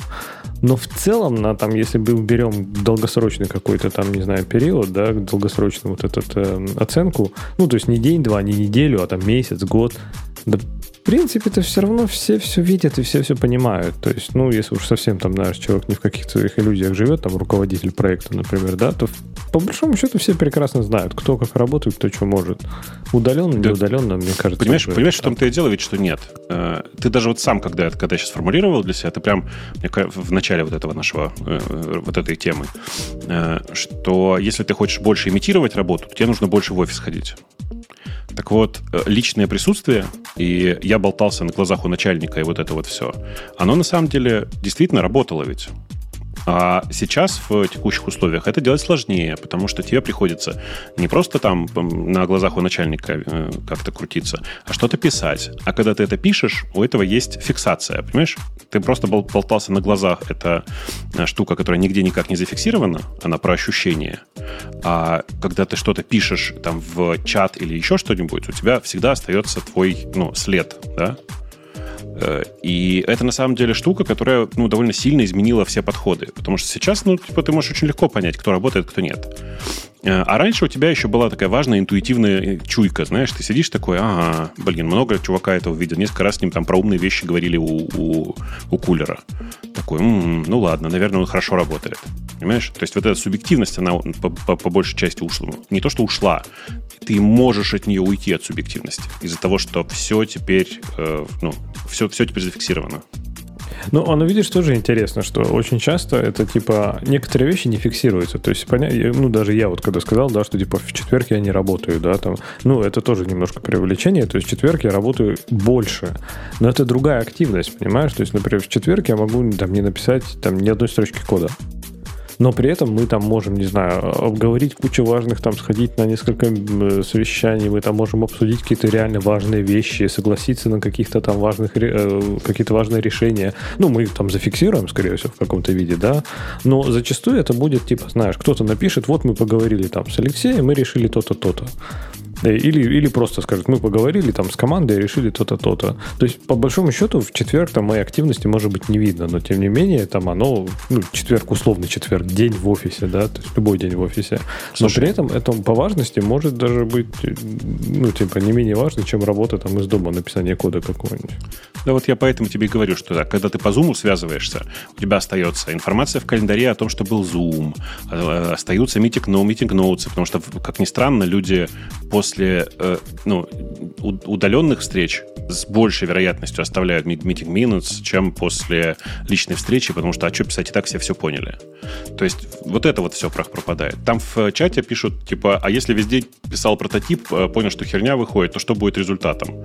Э, чуваки, вы когда прототип пишете, э, вы же в процессе обсуждаете этот прототип так или иначе, в смысле с другими чуваками в чате, или показываете кому-то и говорите, ой, какая херня вышла, и всякое такое. То есть на самом деле результаты все равно остаются. Э, просто... Здесь, кстати, угу. Я просто на секунду добавлю, что ну, люди странно недооценивают э, результат, когда ты отказался от решения, да, когда ты написал херню, да. понял, что, например, библиотека не работает, и если ты просто сказал, типа, я, не знаю, три дня писал, но оказалось, что это полная фигня, она не работает, это, это отличный результат. Да, ну, типа, да. Почему нет? Так и есть, так и есть. То есть э, люди часто склонны недооценивать штуки, которые не привели к положительному результату. Э, а ну, довольно часто, на самом деле, самое, самое, цен, самое ценное, что ты можешь делать в проекте, это сказать, так делать не надо. Типа, я попробовал, так плохо будет. на самом деле, в принципе, я не чувствую Давай так, я, вот если смотреть на глобальную перспективу, мне кажется, что из-за ковида, в смысле из-за того, что все попробовали работать из дома, мир стал лучше, потому что люди поняли, что есть возможность не тратить кучу времени на поездки, есть возможность иногда посидеть, посидеть в тишине дома, если у них дома тишина. Э, и вот этот гибридный режим, не принудительно гибридный, когда тебе говорят, ой, три дня в неделю ты обязан ходить в офис, а гибридный режим, когда тебе говорят, ты можешь ходить в офис, а можешь не ходить в офис. Вот он для меня, он для меня выглядит как идеальный. Типа, тебе предоставили условия, если ты хочешь ходить в офис, ходи в офис, если не хочешь, не ходи. Ты сам выбираешь, как ты более продуктивен. Э, ну, просто мне кажется, что это прям вот максимально крутая штука. А вторая крутая штука это то, что э, из-за того, что сейчас много людей до сих пор работают из дома, э, люди перешли в режим, когда любая встреча на самом деле удаленная. В смысле, все находятся в равных условиях. Э, ну, знаешь, да, эту мантру про то, что, ну, типа, даже если один человек на встрече, если там, не знаю, пять человек сидят в переговорке и один в зуме, то на самом деле эта встреча все равно в зуме, по сути. Ну, да. Э, э, и этот подход, он на самом деле ну, заставил людей выровняться. Люди начали думать о том, что, ага, есть люди, которые сидят удаленно, и нет, мы не будем все сейчас рисовать на доске, потому что человек в зуме этого не увидит и не может дополнить. И это на самом деле просто у людей в головах что-то произошло. Люди начали понимать, что удаленные встречи, они тоже важны. Ну, типа, они точно такие же. Ну, у нас мы точно вот ровно так делаем. То есть, если у нас есть один человек, который удаленный, мы все, типа, садимся на свои рабочие столы там или уходим да. там каждый в свой там вот этот booth, да, и оттуда выходим. То есть мы полностью митинг делаем удаленным. И бывает странно, что, типа, знаешь, пять человек в офисе, шестой где-то удаленно, но мы пять человек в офисе сидим, и каждый со своего там с лаптопа выходит э, отдельно. И это действительно меняет ну, коммуникацию, да, то есть все, ну, типа, все друг друга, как бы там ни было, лучше слышат, потому что каждый говорит там в индивидуальный микрофон. Все как-то, ну, то есть у всех равные возможности сказать. То есть ты хочешь что-то сказать, ты поднимаешь руку, а не начинаешь просто там, типа, знаешь, говорить, перекрикивая всех в переговорке, что не может делать там удаленные люди. Не, в этом смысле культура, я согласен, поменялась, и я, мне нравится эта культура. Ну, может, я этого особо не заметил. Типа, я уже настолько, наверное, там, типа, я уже год, наверное, до ковида работал полностью удаленно, или даже больше, наверное. И как-то я уже, типа, у нас как-то, ну, так уже, уже так и было, вот в чем дело. Наверное, да, если для, для полностью офлайновых команд ковид, я думаю, он как раз эти практики принес. И это, в принципе, хорошие практики. Слушай, ну вот я просто, я именно поэтому и говорю, что у нас сейчас команда маленькая, но я настолько доволен, 15 человек, которые ну, супер продуктивно работают в, ну, в режиме удаленки. Вплоть до того, что, ну, блин, ты же, ты, как бы, ты же видишь там, типа, как бы они все в разных странах сидят. То есть нам в каком-то смысле повезло, что вся команда может говорить на одном языке, но думаю, что даже если бы проблема с языком была, мы тоже что-нибудь придумали.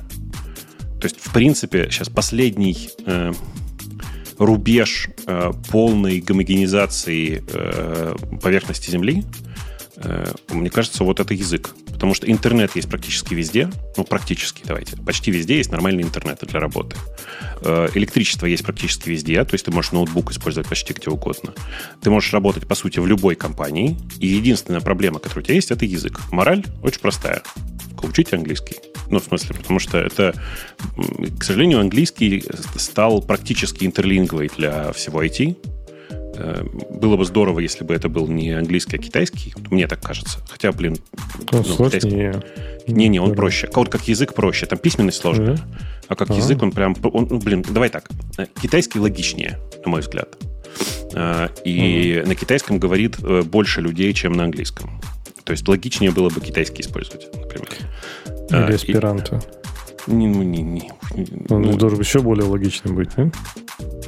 Не знаю. Я, я не, думал, можно... просто ты сейчас начал, когда говорить про язык, такой мораль, я думаю, ты сейчас скажешь, что там какие-нибудь высокотехнологичные решения, AI, там, биоимпланты, которые тебе будут переводить там в... Ты а я думаю, что... английский. А, а я думаю, что мы довольно быстро к этому придем. В смысле, что пройдет лет 10-15, э, и у нас будут уже вот эти вот э, как это, вавилонские рыбки, в смысле, там, наушники, которые все переводят.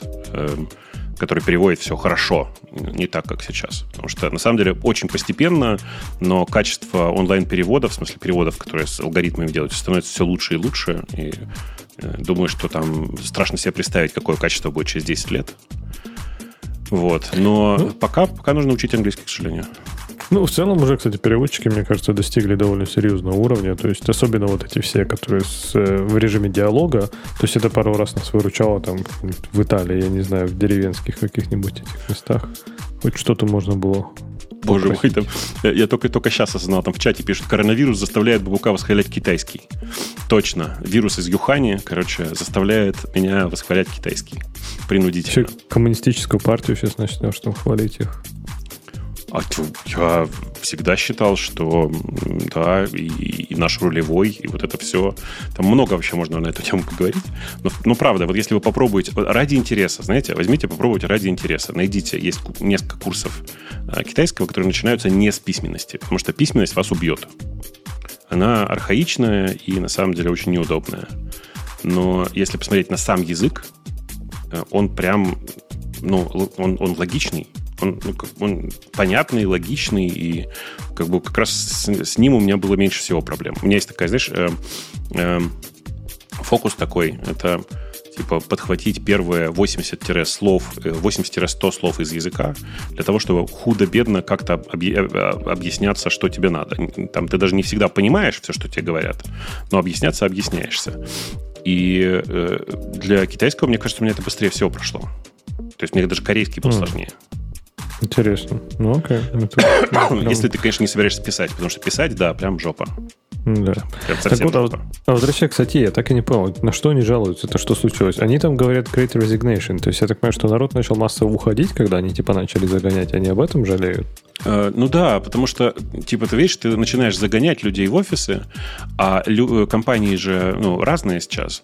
И если у тебя есть э, один и тот же, ну, типа, если у тебя есть возможность продолжать работать в текущей компании, ну, давай, на 300 тысяч в год, и в соседней компании новой на 30 тысяч в год, но там удаленка, я не знаю, как ты, я, я выберу соседнюю компанию с удаленкой, потому что удаленка для меня, ну, типа, в моей голове, ну, давай так, я думаю, разница для меня в голове между наличием удаленки и отсутствием удаленки это примерно ну, четверть зарплаты. Ну, я, я, в принципе, соглашусь. То есть, типа, если, ну, типа, выбор между две компании, у одной меньше зарплаты, в другой больше, но, типа, full тайм в офисе, я, наверное, уже full тайм в офис не пойду. Ну, ну я... смотря во сколько выше она, если она, конечно, в 10 раз выше, то я, наверное, подумаю. Ну, ладно, ну, смотри, вот давай, наполовину выше.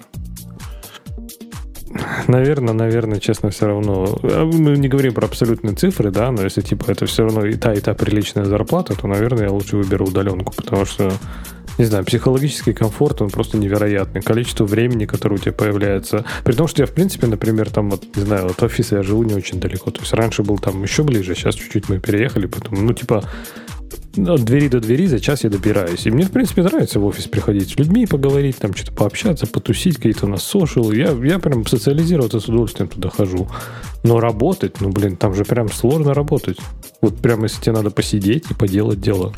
Слушай, ну, э, видишь, казалось бы, да, я по, по, по, по позиции своей, я как большой начальник, да, и мне казалось бы, надо бы всех, всем топить и говорить, чуваки, чуваки, нужно в офис, потому что люди в офисе лучше работают, там, их там легче палками погонять.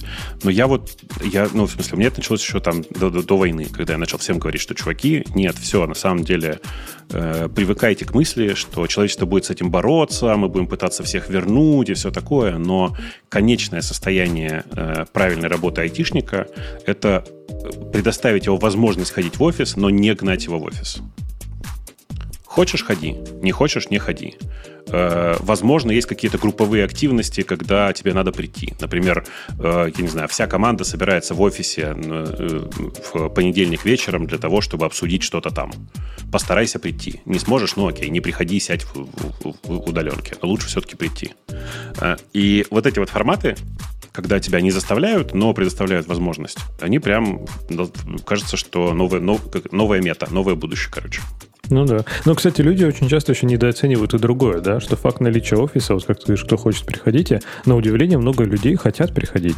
И, да, типа, конечно. Это, да, им, им нравится, они ходят, около трети. там кайфуют, да. И... Около трети. На глаз у меня из моих знакомых около трети людей хотят приходить в офис, э, потому что у них э, либо не удалось им создать э, рабочую атмосферу дома, э, либо у них, я не знаю, маленькие дети и маленькая квартира, либо еще что-то там. То есть, на самом деле, они не, не то, чтобы они супер хотят в офис, они вынуждены туда идти, потому что у них нет, они не могут себе создать условия дома. Это половина примерно из тех, кто хочет вернуться в офис. А вторая половина это люди, которым не хватает личного живого общения, они привыкли к тому, что у них все живое общение на работе. Да, да. Так что, не знаю. Поэтому, ну, я согласен, что, мне кажется, любое принудительное действие, оно будет негативно влиять на мораль и вообще настроение в команде. Там загон в офисы, какие-то, не знаю, странные ритуалы, странные активности.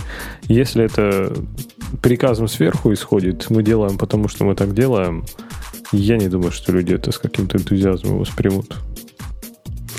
Э, ну да, да, я тоже так думаю. Я не знаю, мне кажется, что мы с тобой просто не репрезентативны, хотя, зная Женю, который и до ковида много лет, один день в неделю в лучшем случае приезжал в офис, э, в принципе, ну, сколько мы, 15 лет ведем подкасты, он все это время приезжал в офис раз в неделю. Э, я даже не знаю, как, За как все вообще... 15 лет. Да. Э, можно было бы, знаешь, опрос замутить на тему, любите ли вы удаленку или любите ли вы офис, но боюсь, что люди, которые слушают нас, наш подкаст, и так уже все за удаленку. Да, плюс только Ксюша знает, как делать опросы, поэтому... Не, не, раз. ну я тоже знаю, если ты что. Тоже но... знаешь? Да, конечно. Но mm. ты понимаешь, что ты понимаешь, что тут есть интересный, интересный момент. Как раз Ксюша единственная из нас, которая хотела в офис. Ей хотелось в офис. Ну да. Тут есть важный 30 процентов. 30 процентов. Ей хотелось... Не, не треть, не 30, 25. Э, она же, ну, если она же в классическом составе нас же четверо, а потом еще иногда бывает Грей, Грей приходит, э, а он ни туда, ни сюда, не определившийся. так вот, возвращаясь. Э, вы не надо забывать, что она не хотела не просто в офис, она хотела в офис Фейсбука где все условия созданы для того, чтобы люди наслаждались жизнью в Фейсбуке. Ну да, кстати, это тоже, тоже наверное, большой аргумент. Как, смотря в какой офис тебя загоняют. Да. Мне в этом смысле, знаешь, всегда супер, супер нравился аргумент Маска про то, что, ну, вот смотрите, типа, я же прихожу каждый день в офис. Почему вы не хотите приходить каждый день в офис? При том, что он директор, как бы, и понятно, что мог бы не приходить. Во-первых, это вранье, он не приходит каждый день в офис, потому что у него несколько компаний, и он приезжает не в офис, а в офис, ну, в разные компании. Это во-первых. А во-вторых, у него в каждой из компаний есть большой личный кабинет, в котором у него диван, и он в половине случаев спит в, прямо на территории э, офиса. Понимаешь? Я говорю, он, по сути, обустроил себе абсолютно приватное, там, не знаю, удобное ему место, которое, ну, ну круто. Если у каждого такое будет в офисе, то, наверное, это другой конечно, вопрос. Конечно. Да. Я про то и говорю, а, что да. на, сам, на самом деле стоило бы, стоило бы э, взять и завести такой э, чудесный э, кабинет каждому сотруднику, прикинь. Ну, еще, еще, а еще мне очень нравится аргумент Маска, что это будет просто несправедливо в отношении инженеров, которые работают руками и что-то там, ну, гаечки крутят, понимаешь, да? Они не могут это делать удаленно, а вы можете. Так, ну-ка, почему тогда выравнивание идет в эту сторону? Почему тогда не сделать роботов для э, инженеров, которые крутят гаечки? Не, я согласен, что действительно иногда это чувствуется несправедливо, что есть профессии, которые не смогут работать удаленно. Ну, типа, ну, ну да, ну, ну что, ну, типа так это не работает, да, что если кто-то не может, значит все не должны. То есть, ну, какие-то, наверное, кто-то, наверное, не может. Ну, пусть, пусть не работают. В общем, не знаю, мне кажется, что я, я согласен с тобой в этом смысле, что тренд будет только на то, что больше и больше будет вот этот офис опционально. Но доступен. Эм, кто-то только что в чате совершил великолепное самоубийство, организовав самовольно опрос в нашем чате. Получил два ВТФ подряд, э, удаление поста, э, всякое такое. Мы не знаю, как... Они какую... суммируются, ВТФ, подожди, у тебя а первый на один день? У тебя первый на один день, второй на 13. Не-не-не, он не суммируется. Каждый следующий ВТФ гарантированно больше предыдущего. А-а-а. Ты, Ты не знал? Типа, это, это, не, не знал. Это типа два в корпус, один в голову, да? Хорош. Э, не знаю, нет. Я, я, я в таких ключах, в таких формулировках не думал, но каждый следующий ВТФ, он больше, чем предыдущий, и это было сделано специально и намеренно, потому что иногда наказание слишком мало. Ну, прикольно. Да. Ну, да, чатик, чатик саморегулируется иногда этими VTF, поэтому... Да-да, люди, некоторые люди Вол, сами, сами себе пишут, да, да. В надежде получить золотой доступ в админку. Ты знаешь, на самом деле, это э, удивительное дело. Я много в последнее время смотрел, как э, люди пытаются организовать саморегулирующееся сообщество, и пришел к ужасному выводу, что можно сделать саморегулирующееся сообщество, но, ну, типа такое, знаешь, в котором нет человеческого модератора. Но тогда нам реально нужны LLM, в смысле, нам нужны большие лингвистические модели, э, в которые мы заложим, условно, правила, и дальше эта модель сама будет банить неугодных, а мы будем только смотреть на это и говорить, ну, что поделать, ну, она тупая, она не поняла, например. Ну, то есть, типа, ну, а мы не будем дообучать. Нет, мы заложили эти правила, и все. Чтобы дообучать, ты дальше что должен? Ты должен дополнительно размечать. То есть говорить, ты здесь заблокировал человека неправильно. А это уже произвол, понимаешь, человеческий. Потому что ты, как админ, внезапно внедряешься туда и говоришь. То есть, получается, топ-сообщество не саморегулирующееся. Ну да. Я помню, кстати, на, на админов периодически в чатике жалуются, там произвол и прочее. Но помнишь, когда этот пол выделился, да, из этого, из, из радио Ти, да. ко мне народ реально приходил и просил кого-то там забанить. Мол, такие, а ага. что это он такой борзый? Я говорю, блин, ребят, это так не работает. То есть там, там анархия, там, там как хотите, там дикий запад. Да-да, ну, у, у чатика радиота есть э, отделившийся, э, заведенный нами и отделившийся чатик, где люди обсуждают политику. И это специально чатик без админа. То есть никто там никого, ничего не удаляет и, и все такое. Так и живет. Так, короче, получился двач, как обычно. Слушай, мне кажется, что получилось э, саморегулирующееся сообщество. Просто нужно понимать, что саморегулирующее сообщество это не, э, как бы не самое приятное место. Это как бы зона, в которой есть свои паханы, в которой люди плевать хотели на мнение друг друга, если только не э, этот человек не может тебя забанить и всякое такое. Ну, то есть, типа, это не, не, не, не самый приятный вид сообщества. Ну да, да. ну да. Ну что, будем какую-нибудь еще тему выбирать? Ну, конечно. Ну, Задорную. Пойдем посмотрим. Что там есть интересного? Редизайн Slack, про который все говорят. Ну, я так и не понял, все то ли боятся, то ли, то ли ждут. А где это, где это такая тема у нас? Э, на The Verge есть такая Slack, uh, Slack, oh, biggest, Slack biggest redesign ever. Я, Слушай, давай, а, меня, давай, давай, давай сделай текущий. Скажи мне, а ты прямо, прямо же реально пользуешься Slack? Да, это, наверное, ну, типа из приложений, которые у меня открыты, это, наверное, типа 50%, ну, хорошо, 40% времени. И я реально не понимаю, почему... То есть я смотрю, окей, вся моя информация о редизайне Slack — это 2-3 скриншота. И я уже их хочу. Потому что, вот серьезно, неужели есть люди, которым нравится Slack в текущем его состоянии, как мессенджер? Да, конечно, нет. В смысле, нет. Это, как текущий Slack — это э, сдизайненный на, как это, сдизайненный на веб-технологиях мессенджер э, где-то 2009, ну хорошо, 2012 года, может быть, в моей голове.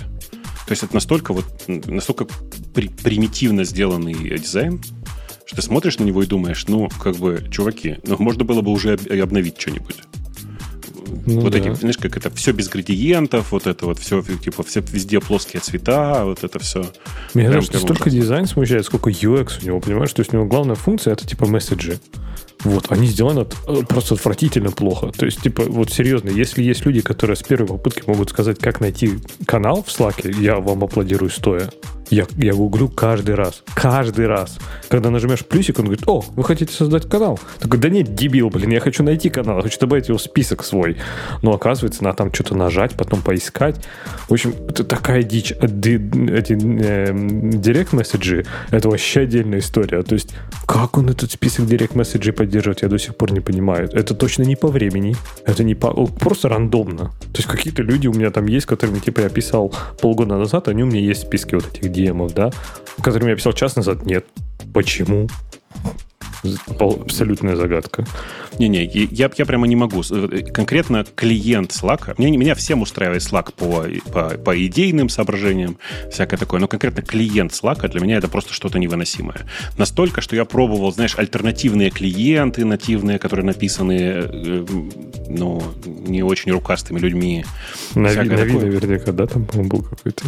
Там на, на Расте у кого-то был написанный клиент, okay. который, знаешь, на, на EMGUI написано. В смысле, ну, то есть, типа, с, который сам рендерит все. То есть, прям, прям, прям сложно все было. И, и я все это смотрел, всем этим пробовал пользоваться, потому что все, что угодно лучше, чем нативный клиент Slack. Ну да. А, ну, вплоть до ну, того, что, знаешь, типа, мобильный он еще чуть получше, а десктопный прям совсем ужасный был. Ну, если посмотришь на скриншотики, он такой становится более мейнстримным мессенджером. То есть, типа, у него там слева вот DMs, потом какие-то activity, и в него такой более-менее традиционный, как я понимаю, идет сплит. То есть, у тебя там, например, не знаю, ты нажимаешь, как я, я сейчас гадаю, да, по скриншотам, нажимаешь либо на activity, либо на DM, у тебя там слева список activity или там контактов, справа у тебя список там сам чат. То есть, он становится немножко больше похож на мессенджер, и не знаю, у людей почему-то это вызывает скорее негативную реакцию. Я сейчас не понимаю, почему. Мне кажется, это... Не, я тоже не понимаю. Да. Я, у, меня, у, меня, у меня две надежды. Первое, что это будет более современный дизайн, и он, ну, вот с точки зрения UX. И похоже, по крайней мере, судя по тому, тем картинкам, которые я сейчас вижу, что он действительно становится более современным. Э, а второе, что меня беспокоит, это я надеюсь, что они при редизайне что-нибудь сделают с его тормознутостью. Потому что он же тормозной, как...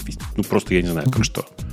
Ну, подожди, я думаю, что они на электроне наверняка делают новую версию. Потом ну, ли, все делают на электроне. Но и я же много разных чатиков попробовал в э, таких на, на веб-технологиях написанных. Зуб тебе даю, Slack прям самый медленный. Ну, Slack печальный, да, конечно, в этом смысле я согласен. То есть я как бы я не понимаю, как это работает есть это, это, просто, это просто ужасно, короче. Странно даже при всех их э, таком количестве там денег, разработчиков и ресурсов, неужели они не могут нативный клиент там, не знаю, под Mac сделать? И под Mac и под Windows, да, ну окей, два главных таких этих э, закрыть. А под Linux, ну пусть мучается, типа на электроне. Мне кажется, было бы круто. Ну, слушай, я не переживаю про электрон. Я привык... Я, короче, я, мне кажется, что человечество пошло по ложному пути, но помнишь, в какой-то момент человечество пошло по другому ложному, ложному пути, и куча софта выходила на Qt. Вот как бы был один ложный путь, стал другой ложный путь. Ну, черт с ним, ладно, как-то мы привыкнем к этому. Э, не, я имею в виду честное нативное приложение, без всяких там вот платформенных побрякушек. Никто не, прям вот... Никто не будет писать нативное приложение. Да, блин, сколько там Slack разработчиков? Я уверен, что тысяч десять. Ну, написали. Я думаю, что поменьше, ну давай, допустим, 5. Ну, ну хорошо, давай скажем 10 тысяч человек, 5 тысяч разработчиков. Могли бы Из которых тысяча это разработчики клиента. Да, я с тобой согласен, что могли написать все нативно. Но ну, мне кажется, что ты и сам видишь, что, скорее всего, это будет просто ну, типа, э, они не переделают весь клиент. Они заредизайнят его по большей части, поменяют вот эту вот, типа, HTML-ную часть, в смысле веб, веб, вебную часть. И, может быть, станет чуть-чуть побыстрее из-за того, что, э, ну, я не знаю, там, типа, из-за того, что к более современным подходам перейдут. Ну да, но они 8 лет делали, чтобы там можно было, типа, ширину вот этого их тред, да, когда ты заходишь в этот в тред, чтобы можно было пошире его сделать, эти сообщения. Сколько mm-hmm. там, 8 лет делали, вроде сделали наконец-то, поэтому видишь, да, глядишь, да и остальное допилят. Не знаю, мне кажется, вот эти нативные клиенты, их удивительно, как люди их недооценивают. То есть вот компании не видят в этом... Может быть, конечно, я какой-то странный use case, я не спорю. Например, не знаю, знаешь, у кого меня дико не хватает нативного клиента, например, у Протона. То есть почему они не сделают свой e-mail клиент под macOS? Просто вот Потому что это очень дорого. Только протоновский. Это очень дорого, это супер дорого. Ну, у меня, у меня другое предложение. Я считаю, что они просто должны заплатить разработчику какого-нибудь хорошего клиента, который уже есть для того, чтобы сделать нативный клиент. Ну, или типа того, да. То есть, но чтобы вот он поддерживал все фичи, как, э, ну, под iOS же они делают, например, его. То есть сделать, чтобы у тебя был под macOS вот со всеми фичами типа шифрования, там все вот эти, без всяких бриджей, вот без этого всего, чтобы у тебя был полностью... Чтобы все, все внутри было. Чтобы да, чтобы у тебя было. со всеми фичами протона, но вот просто нативный клиент, да? который бежит. Мне не надо, чтобы он умел работать ни с одной другой почтовой системой. Я понимаю, что это будет клиент только для протона. Мне окей. Сделайте, пожалуйста, дорогой протон такую штуку. Не сделают. Слушай, ну это, это, прям, это прям проблема сейчас. И э, ну, не только с почтой же. Я не знаю, как, как вот ты, ты с календарем как живешь? Я Apple пользуюсь. Ну, у Apple есть неприятный момент. Он иногда теряет синхронизацию, ломается синхронизация каким-то странным образом. И из-за этого, ну, прям неприятно с ним, с ним жить. А у тебя календарь в Гугле? Uh, у меня, ну, протоновский есть, у меня есть гугловый. Ну, а, по сути, ну, типа, вот Локовский уже, типа, отвалился. Поэтому, а, да. ты, а ты пользуешься тем и другим или только... А, ну, Протоновский, кстати, по-моему, я не синхронизировал туда. У меня в основном гугловый тогда, да. Угу. Посмотри на крон. cron.com. В кои-то веке, чуваки, к сожалению, тоже на электроне, но очень хорошо сделали супер быстро работающий календарь. Жаль, что не, не нативный. cron.com. Если надо mm, это... Прикольно. По-моему, по-моему, они до сих пор по инвайтам. Если они до сих пор по инвайтам, по сигнале я тебе пришлю инвайт. Ну, прям вот. удивительно похож на Apple календарь. Прям они скопировали похож. лучшее из Apple календаря. Mm-hmm. А, вот, и при этом сделали, ну, я не знаю, короче, он совсем по-другому работает, в смысле, по ощущениям. И прям сильно приятнее стало из этого. Ну, главная проблема для меня это то, что Apple календарь иногда терял синхронизацию. Вот. Э, но в целом, я, конечно же, при, при всех, в любом случае, при, при всех равных, там, э, не знаю, сравнивая две компании, у одной из которых есть нативный клиент, а у другой нет, выберу нативный клиент.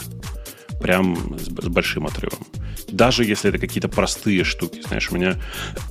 Ой, кстати, к вопросу о приложениях, которыми я пользуюсь. Я в последнее время всем хожу и рассказываю. У меня новое любимое приложение. Супер простое, называется In Your Face. Знаешь, что делает? Не, что делает? Э, когда в календаре есть какое-то событие, которое наступает прямо сейчас, оно открывает splash на весь экран, что чувак, у тебя сейчас встреча. Да, этого, кстати, не хватает. Да, да, да. То, вот. Этот Apple календарь, он такой очень робкий, знаешь, он такой. Да. Ну, у вас тут что-то митинг полчаса назад начался, может быть, вы хотите туда пойти. Ты такой, блин, ну вот загугли себе In Your Face App. Э, оно супер простое, вообще прям совершенно примитивное. Вот. Но просто, типа, вот оно спасает сейчас. же без этого просто невозможно. Вот. Да, там кто-то прислал уже ссылку, да, In Your Face App. Не, Chrome, ну, кстати, дают зарегистрироваться. Они, конечно, борзые, они спрашивают столько пермиссий, что прям удивительно, но, но работают. Оно работает. Ну вот посмотри, просто поставь себе, посмотри, он, он и на мобильном хорош, и на десктопе хорош. И, и это прямо отдельно, отдельно висящее приложение, которое прямо радует. В принципе, вообще, вот при, при всем том, что сейчас мы все уехали в ну, какой-то веб, да, и там почти все какие-то, у всех какие-то веб-приложения, все равно мне удобнее, когда это приложение, пусть оно хотя бы просто в отдельном окне для начала.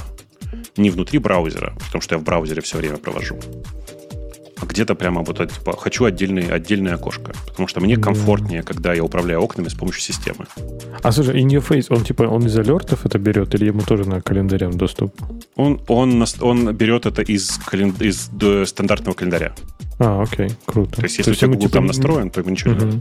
То есть он типа напрямую оттуда будет Это прикольно, да. да. Кстати, да. вот эту штуку мне... Не то, что я про них забываю, но я иногда могу там на 5 минут позже прийти, и, а когда так другие люди так делают, меня это раздражает, поэтому я всегда стараюсь вовремя Ну вот он, он тупо висит в меню-баре, из меню-бара я его скрыл с помощью там бартендера, как обычно, но самое главное, конечно, это то, что вот он мне прям вешает большую всплывашку на весь экран, чувак, у тебя сейчас митинг. Потому что я довольно часто не замечал, там, не знаю, сел покодить немножечко, и вдруг бац, встречи. Вот, ты, это, конечно... барте, бартендер, ты прям олдскульный, сейчас же дизер, дизер, по-моему, его ну, вытеснил. У меня просто есть Нет, дозер, чего? дозер, не дизер, так как он называется.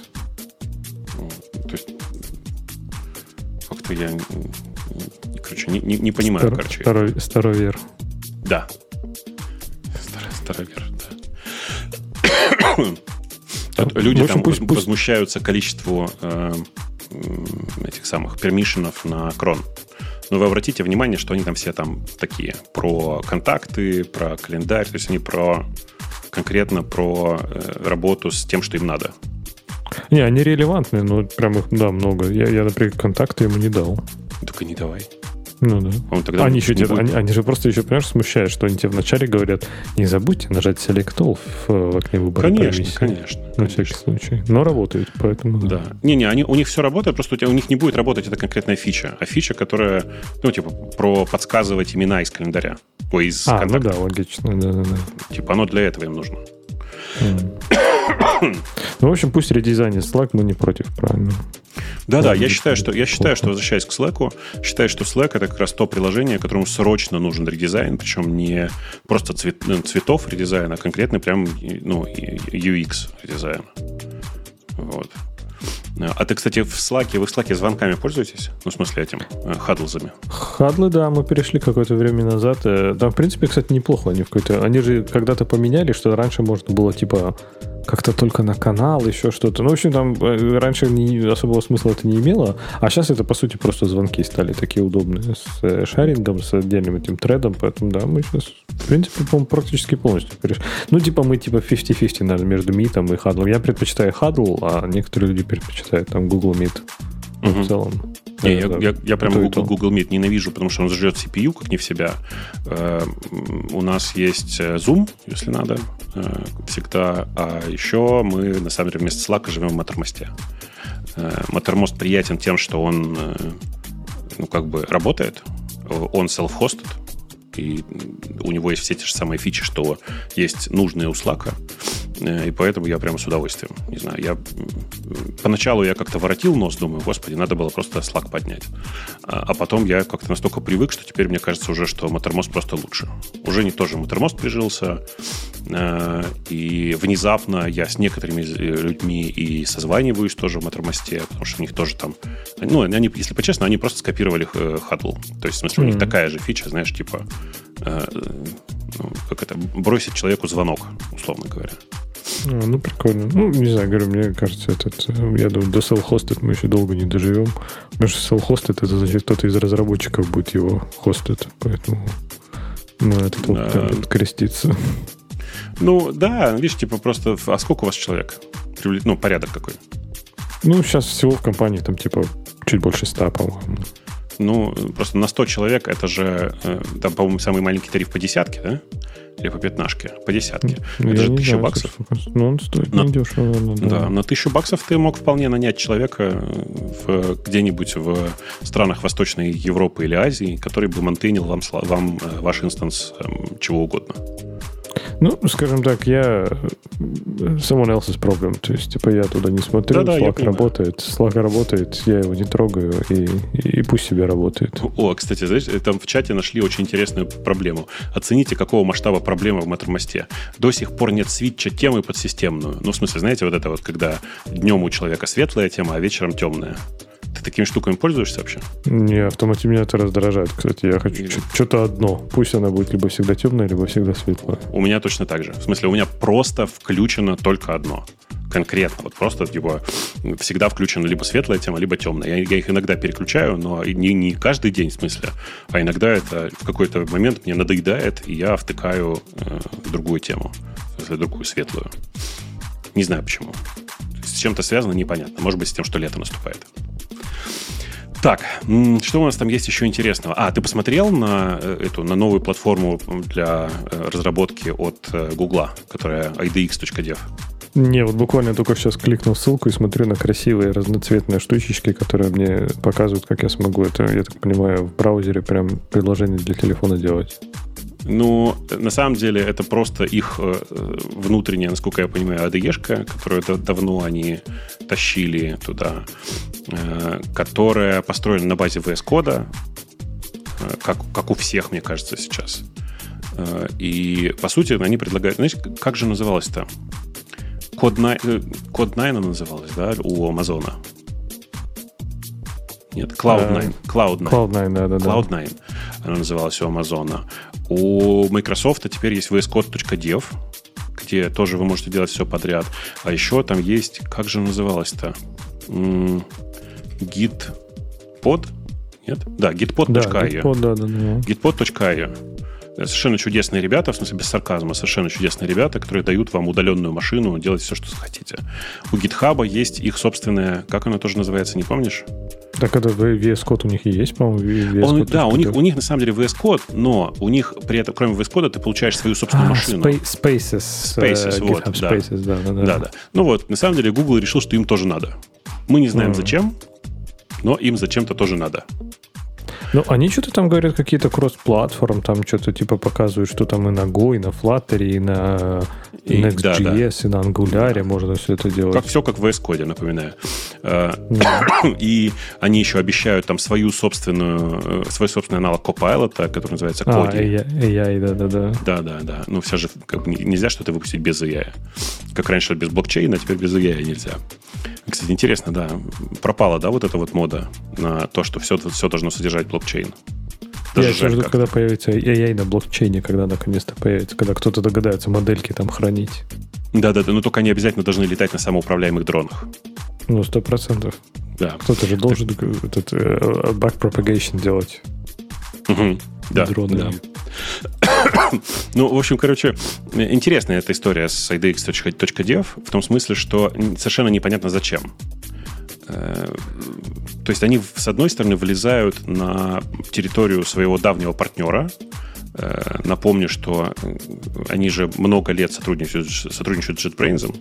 И зачем им вдруг понадобилось делать свою собственную, даже не IDE, а свою собственную среду для всего этого хозяйства, я не понимаю. Ну, то есть для чего нужно ссориться с э, с партнером, превращая его в конкурента. Слушай, они пока не ссорятся. Они, например, под Android, я так понимаю, там ничего нет. Они, я так понимаю, партнерятся в основном в этом смысле, там больше по, под Android. И они как-то обходят полностью эту тему. Там нет ни Java, ни Kotlin, ни Android, ничего нет. Там, я так понимаю, что это все, что связано с вебом, они пока делают. Поэтому ну, фиг знает. Какие у них там планы. Да. Я просто смотрю еще раз на этот сайт и понимаю, что э, меня даже сайт не... Знаете, вот это вот у меня не зажигается на этот сайт. В смысле, на, на сайт idx.dev я на него смотрю и понимаю, что ничего в этом сайте не создает у меня впечатление, что надо срочно брать. Вот. При том, что я же пробую, я же всегда пробую всякие новые IDE. Все подряд. Э, и ты смотришь на какой-нибудь, не знаю, как он назывался, Z, помнишь? От разработчиков Атома. Ты не смотришь, я даже там... поставил. Да, и у меня даже он периодически... Я даже его периодически использую, ровно ради того, ради чего разработчики его придумали. А именно ради совместного редактирования. Ну, типа, они четко сказали, у нас будет хороший текстовый редактор, но самое главное, это у нас будет совместное редактирование и как бы социальная сеть, сделанная внутри этого всего. Даже их заход о том, что мы будем делать open source, но open source мы будем раздавать не так, а ты сможешь заджойниться в папку с Z, э, где ну, для, в сессию совместного редактирования Z, э, она какая-то, ну, типа, прикольная, там, драйвовая и все дела. А тут ты смотришь, чуваки такие, ну, мы взяли VS Code, и сейчас что-нибудь вам сделаем офигительное, приходите, вот запишитесь в join, типа, join waitlist. И, и что, ну, что меня должно заставить заджойниться к нему? Ну, ну да, не знаю, Google, мне кажется, пока, скажем так, мелькает в списке компаний, которые успешно строили IDE в про, ну, типа до этого, и ты ждешь с нетерпением. То есть выглядит как еще один небольшой какой-то проект, который типа продавили маркетологи, и, и, и что-то пока, да, непонятно. Вы, по-моему, это просто вес код в облаке, и все. Вот пока что, как бы они это красиво не пытались продать, какой-то там автоматический деплоймент куда-то в этот Firebase, но, блин, Пред, смотри, преднастроенный VS Code в облаке, да, типа с их каким-нибудь дополнительным плагином, условно говоря, который просто типа дает тебе возможность сделать э, как, ну, какие-то какие штуки. Я при этом ну, вообще не понимаю, ну, ну, неужели стоило это того? Ради чего они таким, таким образом набирают себе людей? В смысле, типа, зачем нужно было вейтлиста делать? Ну, в общем, пока непонятно, да. Может быть, кто-то кто близкий к этому в Гугле сможет прийти и рассказать, зачем им это. Ну, пока, пока загадка. Только ради бога, я вас очень прошу, не, не, эти продукт-менеджеры, не приходите, пожалуйста. Присылайте кого-нибудь нормального. Ну, в смысле, я, чтобы не было как в прошлый раз. Потому что здесь э, сложный вопрос, в смысле, он правда сложный и большой. Зачем компания делает вторичный продукт? Для чего? И вот, типа, для меня этот ADX выглядит прям вторичным. Даже на фоне vscode.dev, у которого куча ограничений и все такое, все равно выглядит вторичным. VSCode.dev, кстати, довольно прикольный проект сам по себе. Не знаю, ты видел или нет, но они да. же там много всего, они же постоянно там обновляют все, добавляют все, и у них в последнее, что они себе придумали, и мне прям нравится эта идея, там уже у них бывает ну, нативные, не, ну, не то что нативные, а написанные не на JavaScript э, экстеншены, э, потому что, типа, не знаю, они запускают какой-нибудь кусок нативного кода или еще что-нибудь. Так чуваки в VS Code на полном серьезе собираются запускать их в WebAssembly. Типа, есть там nice. кусок кода на питоне. Ну, так что, мы загружаем питон в, как WebAssembly интерпретатор и фигачим прям в, нативно прям в клиенте. По-моему, это офигенно. Да, прикольно. Э, не знаю, мне кажется, все равно вот я немножко пока скептически насчет этих веб и всех веб IDE. Э, не знаю почему. То есть, в принципе, то, что я вижу там, например, то, что делает даже вот этот, э, который через точечку в GitHub, это уже круто, да? То есть, там это, ну, по mm-hmm. сути, VS Code Dev. Они классные, но мне кажется, все равно они вот, смогут ли они когда-то полностью сравняться, там, не знаю, с возможностями десктопных приложений не уверен. Как такую легкую, быструю штуку, наверное, удобно, но тогда стоит ли Гуглу в это так типа инвестировать и этим заниматься, это уже второй вопрос. Не знаю, зачем вам это. Но... Э, возьми ради интереса, чисто ради интереса. У тебя же есть какие-то пет-проекты, которыми ты иногда занимаешься. Ну, и да. возьми себе на месяц гитпод. Вот реально просто типа взять на месяц, оплатить себе гитпод на месяц вперед. В смысле, ну, и там, не знаю, положить туда 20 евро и там 20, что там, не знаю, 20, 20 фунтов и, и попробовать. Э, попробовать пожить в их IDE с твоим э, заходом. И, и ты удивишь, на самом деле, я прям уверен, что ты удивишься, потому что у них много всего сделано. Только тебе нужно отказаться от мысли, что ты работаешь на своем локальном компьютере. То есть теперь ну, ты работаешь там в облаке. Но это же big fucking deal, понимаешь? То есть, типа, работать на моем локальном компьютере, это, это киллер фича IDE, вот в чем фишка. То есть, можно ли, ну, ну, там, не знаю, можно ли жить по-другому? Да, можно. Но, блин, возможно, что-то там, не знаю, скопировать в дерево проекта из там локальной файловой системы в локальную файловую систему, это так, прям... Э, там тоже можно, значит. на самом деле. Там тоже можно. Просто можно прям, прям драг-н-дропнуть файлик, все дела, вот это вот. Но на самом деле ты живешь по-другому. Ты живешь в подходе, что у тебя есть там на сервере на самом деле и есть твои локальные файлы. Ну, то есть, как бы ты, mm-hmm. ты, ты переходишь в концепцию, в которой твой компьютер, на самом деле, это тонкий клиент вот к тому серверу. Ну, и это прям интересно. Но, да. Я больше вижу такие штуки, как, не знаю, какой-нибудь, чтобы JetBrains, это как такой вторичный продукт это делал, да? То есть у тебя есть, типа, э, большая серьезная IDE, есть какая-то втори, типа второстепенная IDE вот в браузере. Это я еще могу понять. Ну, не знаю, вот для Гугла, ну, типа, ну, ну, ну, ну, ну, типа, чем они хотят, чтобы это стало? Чтобы это заменило, стало идеей для андроида? Это не станет, mm-hmm. правильно? Вот и я думаю, что нет. Это, во-первых. А во-вторых, э, ну, вот я еще раз говорю, у меня большая проблема. Настолько кинуть в этом месте своего давнего, проверенного много лет партнера, потому что Android Studio это же ну, продукт JetBrains на самом деле. В смысле, это ну, да. Google собирает это на базе продукта JetBrains. И сейчас они такие, нет, знаете, мы будем с вами конкурировать. Мы будем делать свой собственный продукт с блэкджеком, вот этим всем, да еще и на базе э, open source продукта, который делает конкурент JetBrains в лице Microsoft. То есть настолько... да. Ну, прям, мне кажется, что это прям бред какой-то. Некрасиво, я думаю, неудобно. Я думаю, через, через год мы будем обсуждать, как они ее закроют, я думаю. ну, эм, через год вряд ли. Это большая корпорация с кучей бюрократии внутри, поэтому через год нет через три. И то они ее не закроют, они знаешь, что сделают? Они ее интегрируют, и это будет часть Google Cloud. И они в какой-нибудь новый мессенджер интегрируют ее. Хорош. И там закроют, да? Неплохая И потом уже вместе с мессенджером закопают уже, да, так красиво. Неплохая мысль, неплохая мысль. Мне в последнее время кажется, что... Прости, что я немножко на другую тему, но, ту, но это на самом деле на ту же самую. Мне в последнее время кажется, что э, очень жаль, что так э, грустно складывается судьба у Флаттера. Потому что на самом-то деле это удивительно неплохой кусок технологий. Ну, и как я уже много раз говорил, если бы не язык, то есть если откинуть в сторону Dart, то все остальное прям неплохо несмотря на то, что они, не несмотря, много благодаря тому, что они на самом деле же во Flutter там все отрисовывают сами. Это вот как и MGUI, про который я часто говорю, э, тоже, типа, они открывают канвас, и в нем ну, все рисуют сами. Вот во Flutter такая же фигня. И несмотря на это, Flutter, зараза, ну, очень быстрый. То есть он быстрый не за счет дарта, сразу всем скажу. Он быстрый за счет того, что они правильно, быстро отрисовывают все на канвасе. И это прям, ну, такое, такая приятная штука, что непонятно, почему ее активнее не продвигают. Так вот, я просто смотрю на происходящее, в смысле, с э, Project IDX, и думаю, и здесь они тоже э, в этот самый э, Flutter предали. Потому что могли бы сделать свой, э, не знаю, VS Code совместимый клиент на, на Flutter такой, чтобы он был и там и, и на, на мобильном, и на, на Flutter Web, и вот это вот все. Но нет, они просто решили скопировать текущий VS Code и стартовать от него. То есть прям и здесь тоже грустно немножко. Блин, как же я, как же я бесит, когда, когда кашлю, просто ужас. Да, болеть, болеть не весело. Да, да, вообще просто так отвратительно, так отвратительно. Лучше бы Google изобрели этот лекарство от кашля вместо новой идеи. Ну, а, кстати, есть же куча лекарств от кашля, ты же знаешь, наверное, да? Просто они все незаконные. Дело в том, что э, есть э, чудесные лекарства от кашля, но они под, подавляют работу кашлевого центра. То есть, грубо говоря, они прекращают тебе, э, короче, прекращают твое желание покашлять.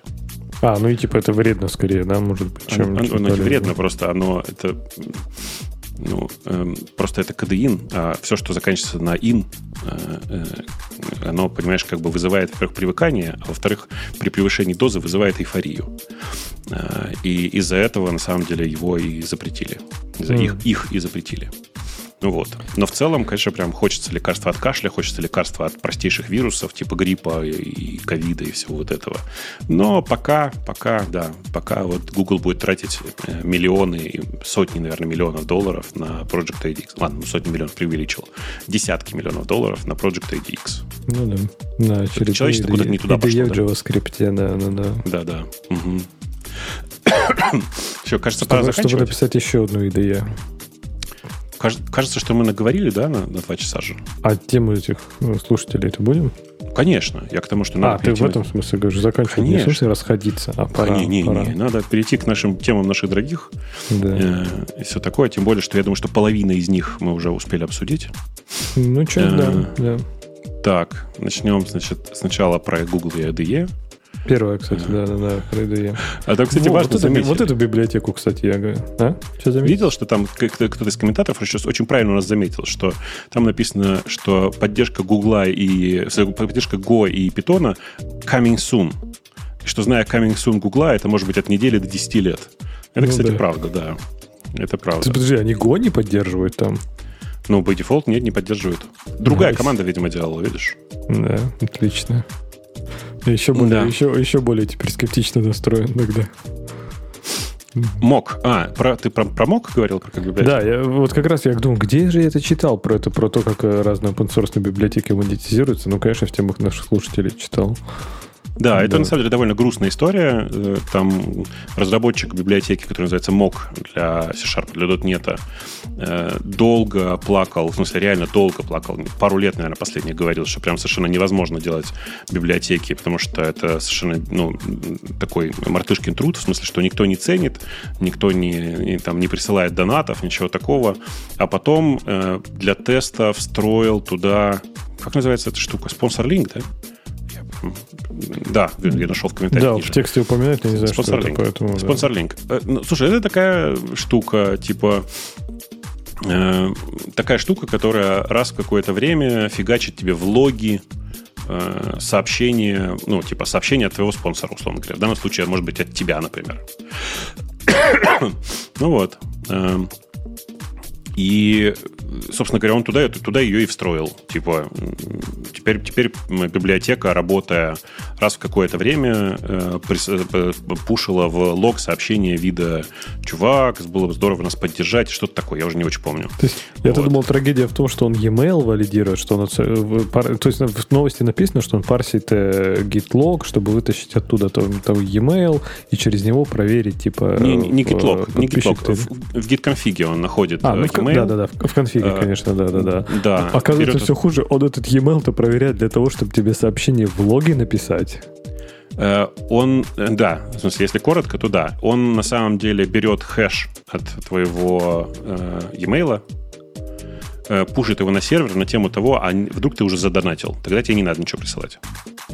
Mm. Тогда не надо ничего писать, понимаешь, да? Ну, это, То есть, нет, логика... в принципе, это молодец, конечно, что он хотя бы это проверяет. Ну, Короче, э, я не знаю, честно тебе скажу. В смысле, э, я не знаю, как, как правильно в, вот в этой ситуации быть. На самом деле мир просто несправедлив, и люди привыкли к тому, что open за, владе... за пользование open source библиотеками не надо платить. Э, и все, как бы. И, и как дальше жить, непонятно. Типа, разработчики библиотек-то, они за бесплатно это все поддерживают? Или как вы ожидали, что это будет? И там дальше кто-то из комментаторов у нас пишет, что у них компании подумали, решили от МОК отказаться, потому что доверие потеряно, и обратной дороги нет. Я не очень понимаю, ну, доверие к чему потеряно, и э, как должен прореагировать автор э, библиотеки МОК в такой ситуации. Он должен сказать «Oh, child», да, вот это что-то такое. Потому что от того, что вы пользовали библиотеку, он как бы этого не заметил он как бы от вас ничего не получал до этого. Поэтому, ну, отказались и отказались. Господи, мне кажется, что ему ни горячо, ни холодно. И где гарантия, что другая библиотека также не начнет делать? Все так. Не, мне кажется, так. тут только, ну, типа, решение очень простое. Коммерческие библиотеки покупать. Когда товарно-денежные отношения, эти все вопросы неожиданного поведения должны решать правильно. Ну, а мне так? кажется, что да, мне кажется, что это, знаешь, это должно быть что-то, какое-то изменение в использовании open source.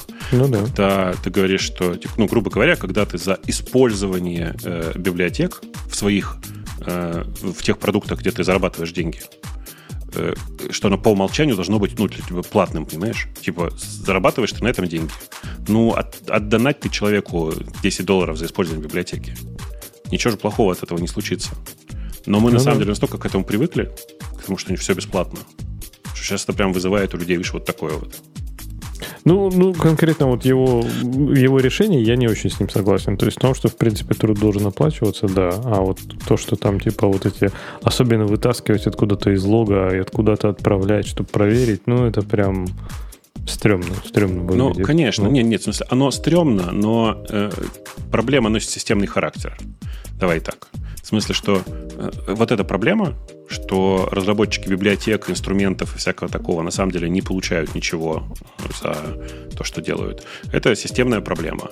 То, что этот чувак конкретно решил эту проблему таким странным образом, э, это прям вообще неприятно, особенно потому, что, ну, по сути, даже отправляя просто э, хэш от e-mail, Э, он на самом деле нарушает мою privacy, хотя бы тем фактом, что что-то отправляет во время компиляции, и совершенно не говоря нам об этом.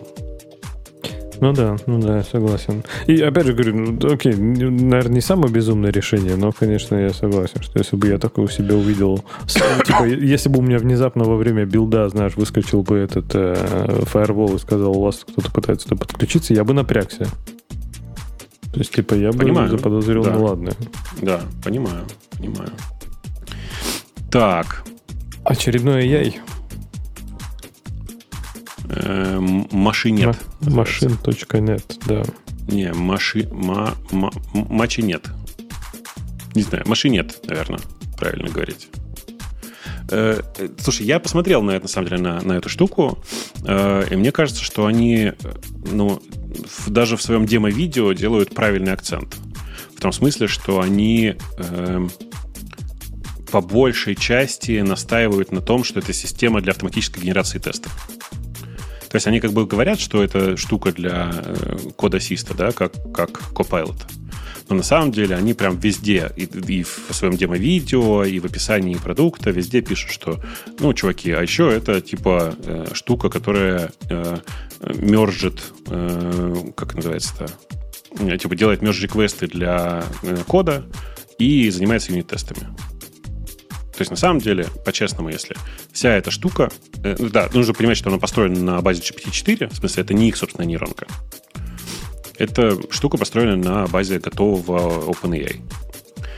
Вот. Э, и, ну, это просто типа, довольно простая штука, которая делает правильные вещи. И правильные вещи в данном случае это, э, чтобы ты руками не ходил в OpenAI и не копировал оттуда от, ответы OpenAI, вставляя их к себе в код.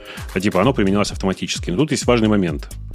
Э, я, как бы, я не поставил это приложение, но я посмотрел ревью его вчерашнее на YouTube. И оказалось, что фича под названием автоматически вставлять э, ответы э, из ChatGPT в ваш код находится в режиме coming soon, то есть не работает.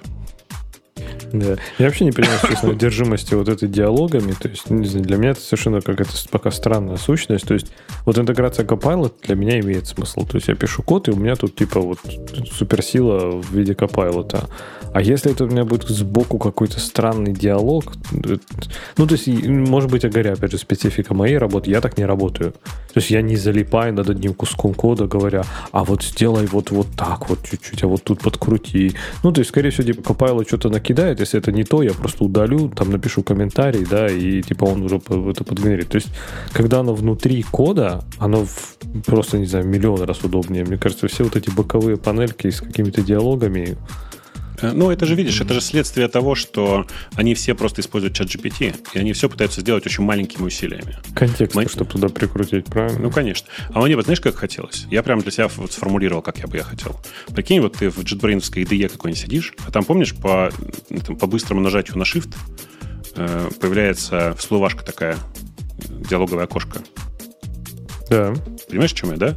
Да, так да, вот, search, прям, чтобы... everything, search everything, everything from да, да, да, да. Так вот, просто нажимаешь три раза быстро на Ctrl, и в этом месте пишешь, отрефактори мне вот эту функцию. И когда вот эту, это, ну, в том месте, где я сейчас нахожусь. Понимаешь, mm-hmm. да, курсором. То есть, типа, мне не нужен диалог, мне нужен, не, нужен, не нужна история общения вообще. Мне нужно, чтобы э, я куда-то что-то написал, э, система про- проанализировала, что я хочу, и предложила мне изменения. Вот просто типа, принять изменения. Ты такой глазами посмотрел, ну, вроде нормально все. Да, принять.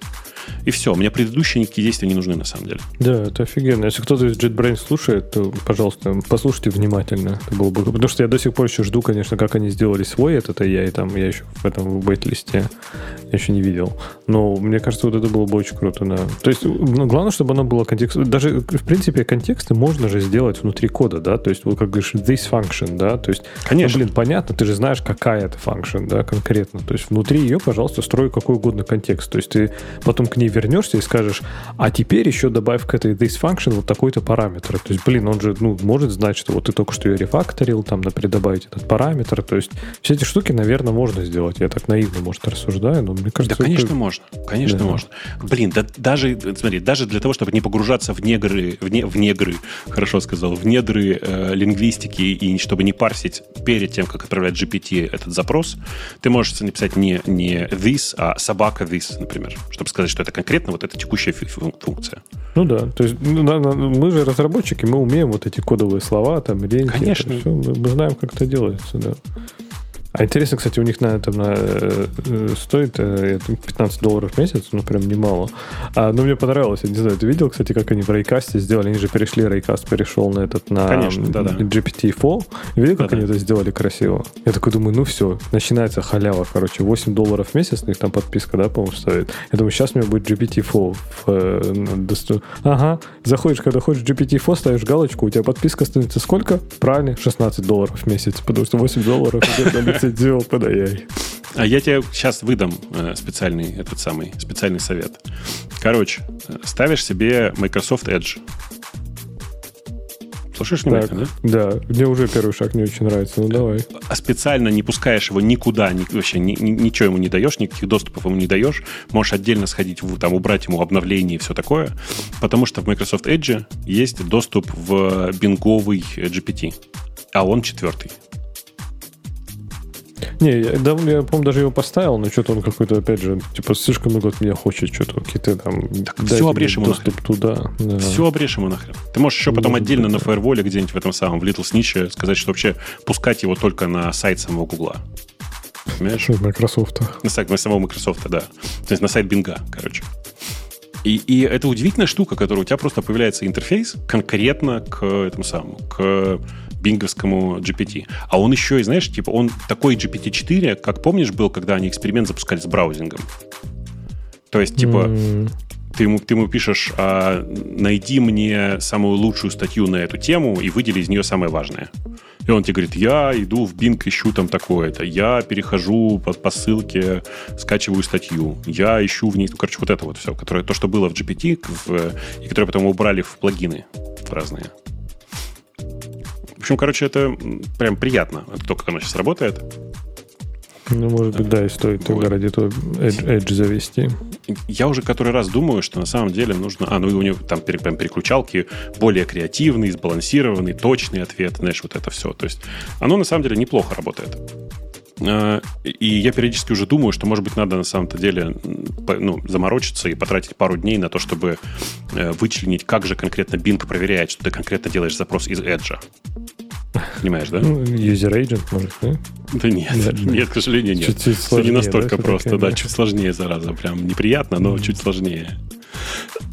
же хочется, знаешь, реально, типа, встроить э, нормальный, полноценный вот такой GPT в, э, ну, типа, он в этот самый, да, как он называется, в Raycast. Ты, кстати, удивительно, да? Ты тоже же перешел на Raycast и все, и больше в Альфред, в Альфред не ходил. А в Альфред я никогда не сидел, в принципе. А, ты не ходил, Я конечно. со Spotlight на, со Spotlight на Raycast mm-hmm, перешел. Mm-hmm. Ну, я прям супер доволен рейкастом. Не знаю, даже, даже я реально оплатил подписку просто тупо для того, чтобы их поддержать. То есть у меня, ну, я не пользуюсь их AI, в смысле их доступом в этот самый, потому что мне проще внезапно оказалось открыть, вот я говорю, Bing или открыть ChatGPT. Прикольно, в общем. Так, что у нас там дальше? Что дальше? PayPal выпустил свой стейблкоин с неудачным названием. Почему? Abused. Так, и? Ну, как-то, не знаю. Не, не, Звучит не очень, да? Не очень, да. А что не запустили в итоге? Ну, они вот ее... Зачем запустили? Или... Не, а что это? Это просто типа еще, еще один, еще один стейблкоин. Это, это стейблкоин от PayPal. Эм, значит, идея такая, это криптовалюта в, в полном его понимании, то есть она там со своим блокчейном, все как положено, все дела, и э, прям классическая криптовалюта. Но она один в один привязана к доллару, которым владеет непосредственно PayPal. Э, PayPal. Э, кажется, что это штука, которая им на самом деле поможет более легко выполнять платежи и всякое такое. Они больше не будут привязаны к карточным или банковским платежам. У них все будет внутри. И, например, если ты э, я не знаю, если ты владеешь каким-нибудь бизнесом, который постоянно что-то покупает или продает в PayPal с другими, например, через PayPal с другими бизнесами, то у тебя прям вообще нет смысла использовать сейчас банк, потому что, э, как это сказать, расходы на поддержание этой крипты ниже, чем на банковские платежи. Вот. Э, у, ну, и, в принципе, это прям такой какой-то здоровый, мне кажется, э, подход.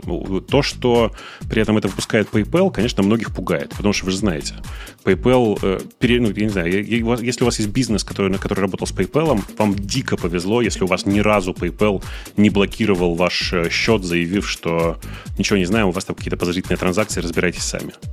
То есть это прям постоянная история с PayPal, и я знаю много ребят, которые от этого пострадали, много это ну, каждому третьему, скажем, четвертому, я не знаю, у кого счет блокировали, после этого деньги не возвращались. Mm-hmm. Вот. Мы даже обсуждали как-то, по-моему, пару да, раз это. А мне интересно, вот, а, ну, типа, они вот выпустили эту валюту, да? Но ведь и до этого ты говоришь, что там, типа, между бизнесами переводы, но они же, типа, не банк. То есть они же вообще, у них нет банковской лицензии. По сути, все эти деньги — это фантики на счету. Так, то есть если интересует там 20 тысяч долларов на счету, это не 20 тысяч долларов на счету. Это просто, типа, PayPal тебе сказал 20 тысяч. То есть они же могли делать в обход банков эти переводы между бизнесами без всяких, без всяких пользов. Тут видишь... Что, что им до этого мешало? Э, мешало то, что формально это были доллары. То есть, если бы они это делали, это бы выглядело, как будто бы они действительно создают фантики из воздуха, и доллары создавать из воздуха нельзя. А э, это, это их крипта, в смысле, это, это, эти их стейблкоины, это не доллары, это расписка в эквиваленте доллара. Могли ли они сделать так раньше? Могли, но тогда чем бы это отличалось от стейблкоина? В смысле, ну, а, просто ну, был понятно. бы стейблкоин без, без блокчейна и все. То есть ты думаешь, типа, за ними бы всех пришла, да, если бы они стали делать, типа, я думаю, формально я... переводить э, эти какие-нибудь доллары со счета на счет? Я думаю, что да. Я думаю, что это бы вызвало вопрос. Пишут, у палки есть все лицензии. Насколько я помню, банковской конкретной лицензии, именно классического банка, у них нет. Они работают как платежная система. Э, то есть у них есть Э, лицензия, которая похожа на банковскую, но формально это платежная система. Если я ничего не путаю, давно не, не Смотря где, но, по-моему, в UK у них никогда не было банковской лицензии. Не знаю про ну, Штаты, там... но в UK это точно просто это, это фантики. Реально. То есть они могут завтра сказать, а, короче, не получилось, мы уходим, все ваши деньги на счетах пропали. И никто ничего не сделает. Ну вот, как бы вот такие, так, такие дела. На самом деле, при этом они утверждают, что они э, реально будут, грубо говоря, складировать на счетах конкретно доллары под каждую эту монетку. Э, но думаю, что в конечном итоге никто им не запретит потом брать эти доллары и эм, использовать их там в каких-нибудь своих э, транзакциях. Легко. Легко могу себе такое представить. Знаешь, да. на самом деле в, в мире стейблкоинов, ну, они ничем не отличаются от всего остального. Э, и, в принципе, все стейблкоины сейчас вот такие, то есть не алгоритмические, а просто привязанные к, э, ну, типа, к конкретному финансовому инструменту, в данном случае к доллару. Они просто все одинаковые. Поэтому, ну, одной, одной Но, такой больше, одной меньше. Они же тоже не особо и стейбл, в общем-то, правильно? Там... Почему? Но они же не один один к доллару привязаны. Там же типа бывают флуктуации, по-моему, нет? Ну, э, они разные. Э, когда те, Луна, которые... Луна схлопнулась, там же шоквейв такой А у них, а у, а, смотри, когда Луна схлопнулась, Лун, э, была другая история. Там был BUSD, э, у которого не было никакого фонда под, э, под те э, крипто, ну, стабильные якобы монеты, которые они выпускали. То есть у них э, не было такого, что они вкладут в банк под каждую выпущенную монетку э, доллар.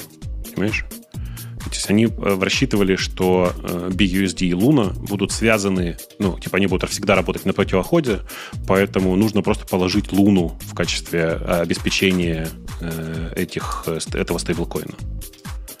Э, ну, естественно... Да, тогда уже не, говорю, не такой же стейбл получается, видишь, подвох. В их случае, да, но в случае с, э, вот, с ребятами из PayPal, мне кажется, что они прям стабильно-стабильно выпускают. Mm-hmm. Мне, знаешь, в этом смысле нравится, э, вот есть USDT, в смысле Tether, да, как компания, которая выпускает USDT, который стейблкоин, который, по сути, как они утверждают, по большей части обеспечен долларом, но еще у них есть некоторое количество стабильных ценных бумаг, которые на это куплены.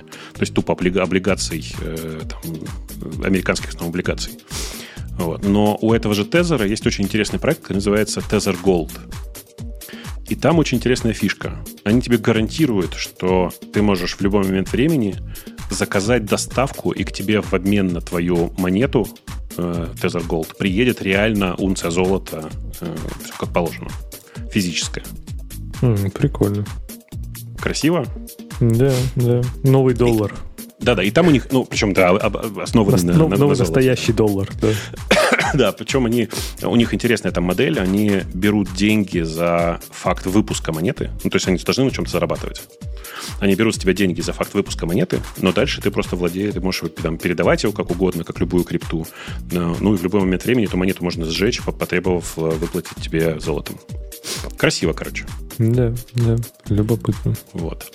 Так, да, да, вот типа stable, stable code, э, который анонсировали ребята из Stability AI. Stability AI, если вы не знаете, это те люди, которые делают stable, делали Stable Diffusion и которые считают себя там типа владельцами Stable Diffusion. Потому что это, конечно, open source проект сейчас. Э, выпустили свой, свою попытку делать кон, код, типа делать штуку похожую на Copilot. Она называется Stable Code. Э, работает с э, большинством популярных языков. Они собрали его и сделали все это, сделали просто типа обычную классическую нейронку э, на базе э, кода и вообще датасетов, собранных э, проектом Big Code, в котором они участвуют. Вот. И, ну, какой-то большой шаг вперед такой. Не, не могу сказать, что качество сравнимо с Copilot, честно, но какое-то. Типа, оно, наверное, оно чуть лучше, чем то, что получилось сейчас у JetBrains, судя по отзывам, и всякое такое. Это, во-первых. А во-вторых, есть важный момент, что оно полностью open source. Э, и, ну, и это... прям модельки тоже? Да, конечно, конечно, конечно. конечно. То есть ты можешь прям скачать и себе поставить, если у тебя есть достаточно быстрая машина, потому что на, просто на MacBook оно будет генерить, наверное, не знаю, там 5 токенов в секунду. А это, как ты понимаешь, для кода очень медленно. Mm, прикольно, да, кстати. Вот. Не, если это действительно вот open source, то это любопытно прям. То есть это mm-hmm. не, не еще один такой research проект, да. Да-да, он, он большой, это не research, это прям бери и пользуйся. У них при этом э, довольно, ну, такой довольно длинный контекст, в смысле, что они умеют брать в контекст там в 16 тысяч, 16, 16 тысяч символов. Это немало для кода. Вот. Э, и у них там прям есть э, разные способы, как засунуть туда еще больше. Потому что, ну, типа, потому что они просто заранее к этому, к этому готовились. В остальном же это просто классическая LLM, ничего такого здесь особенного нет. Эм, решение довольно интересное. Посмотрим, как оно будет, если кто-нибудь сейчас начнет делать экстеншены и всякое такое для Э, ну, для, для VS кода и для э, э, не знаю, PyCharm, в смысле IDE, будет, наверное, классно. вот. Но в целом, повторюсь, они пока все активно догоняют Copilot, но даже не близко к нему. Вот. Ну, посмотрим. Mm. Ну, опять же, если это open source, может быть, сейчас типа подтянутся какие-то другие контрибьюторы, игроки. Может быть, да, может быть. Но видишь, там большая разница заключается в том, что общий подход к LLM, который они используют, он похож на GPT-3, ну, в смысле, как GPT-3,5, э, но даже не близко пока к подходам GPT-4, вот с их там, э, как это, набором как это правильно сформулировать-то по-русски? Эм, там, грубо говоря, в GPT-4 много нейронок, которые э, с помощью коллективного разума пытаются принять правильное решение. А в случае с LLM Stablecode это просто классическая нейронная сеть, классический LLM, классический трансформер просто в, одном, в одно лицо, как говорится. И я боюсь, что разница все равно пока будет довольно критичная. Пока мы не исчерпаем э, эту архитектуру, в смысле трансформера, э, мы еще долго будем находиться в состоянии, когда есть OpenAI, а есть все остальные. Вот. О, для тебя специально, видишь? В год добавили команду GoNew для скафолдинга новых проектов. М? Да, вообще офигеть. Я так понимаю, что это просто template -ы проектов сделали. Ну, я не сделали, а планируют сделать. Ну, типа, ну, классно. То есть, то есть ты просто типа говоришь go new и указываешь э, репозиторий, из, из которого нужно создать, типа взять scaffold, да? в смысле взять да. скелет. Вот бы, вот бы была какая-нибудь команда, да, которой можно было существующий git репозиторий скачать. Но, к сожалению, пришлось сделать новую. Э, мне кажется, ты сейчас слишком тонко пошутил. Часть людей, особенно которые настолько слушают, а в чате не сидят, мне кажется, они могут, могут не уловить сарказма. Не, да, я не знаю, зачем эта тулза нужна. Ну, типа, ну окей, делают и делают. Ну, пусть делают, да. Есть, есть хреново туча... Э, как это? Хреново туча готовых инструментов для этого. И зачем было делать GoNew как отдельную команду внутри этого? Ну, типа git-клон можно всегда... Ну, хотя, ну, да. ладно, но надо .git удалять, да, ладно. Конечно. Да, да, да. Конечно. Это, во-первых, .git удалить. Во-вторых, нужно там, типа, предзаполнить э, что-нибудь в гомоде, там, знаешь, всякое вот это вот. А, ну, э, типа темплейтами проекта, конечно, да. Конечно, вот конечно. Да-да, вот это вот все. Ну, не знаю, не знаю. Есть куча, куча готовых стандартных open source решений. Зачем было делать так, не, непонятно. Ну, с другой стороны, это же Go, отдельный мир. Но они пока Почему ничего не сделали, типа, они же пока больше так рассуждают. Ну, посмотрим. Сделают, так сделают, молодцы. Там просто, опять же, скафолдить, что в Go можно скафолдить? То есть там типа Go мод и какой-нибудь main.go. Ну да. Ну, типа, или типа там... зави... ну хорошо, зависимости, может, какие даже какие зависимости ты туда не, никаких, не, не, не, подожди, подожди, подожди. Ну, мне кажется, ты не, недооцениваешь. А как же, а если ты захочешь вдруг э, э, скафолдить что-нибудь с, э, как, с, с использованием какой-нибудь веб-библиотеки, с, э, там, фреймворк, с MVC внутри например, хочешь, да, да. Ну, фреймворк там в Go это такое, да, ну, да. типа того. Не, ну, ну окей, ну посмотрим, может быть, что-то, может быть, что-то будет полезное, увидим. Ну, да. Пока, пока непонятно. Э, там в, ниже в этом же трейде кто-то присылает ссылку на то, что пока это эксперимент, эксперименты хорошее обсуждение. Я, кстати, вам рекомендую на этот сайт тоже ходить. Я не знаю, ты на Lobster сходишь? Нет. Нет? Нет. Есть такой сайт, называется lobster.rs. Несмотря на .rs, там не про Rust. Это как Hackers News, но только конкретно для программистов. Mm-hmm. Я тебе прям рекомендую. Вот это типа... Он, там сильно меньше аудитория, там, не знаю, там, наверное, сидит несколько, первые несколько тысяч людей. Но там прям много интересного, что не попадает ни на Hackers News никуда, ни в Reddit не всплывает по непонятной причине. И оно прям конкретно нацелено на программистов. Ну, оно такое хардкорное, там, судя по списку темы. Это да, да, да, конечно, конечно. Типа, это, ну, если ты хочешь софткора, то ты идешь на HN, а если ты хочешь хардкора, вот есть Lobsters. Ну да. Очень, очень рекомендую, очень. Прикольно, прикольно. Значит, про HashiCorp поговорили. Да. Эм, про штраф Твиттера за непредставление информации, чуваки, ну, они же просто медленно ее выдавали. Э, типа, должен, должны ли они были делать это без ордера? Прикол ситуации заключается в том, что у Твиттера попросили предоставить информацию, которую вообще-то могли, э, там, ФБР и все остальные, могли собрать из внешних источников, то есть самого Твиттера парсингом.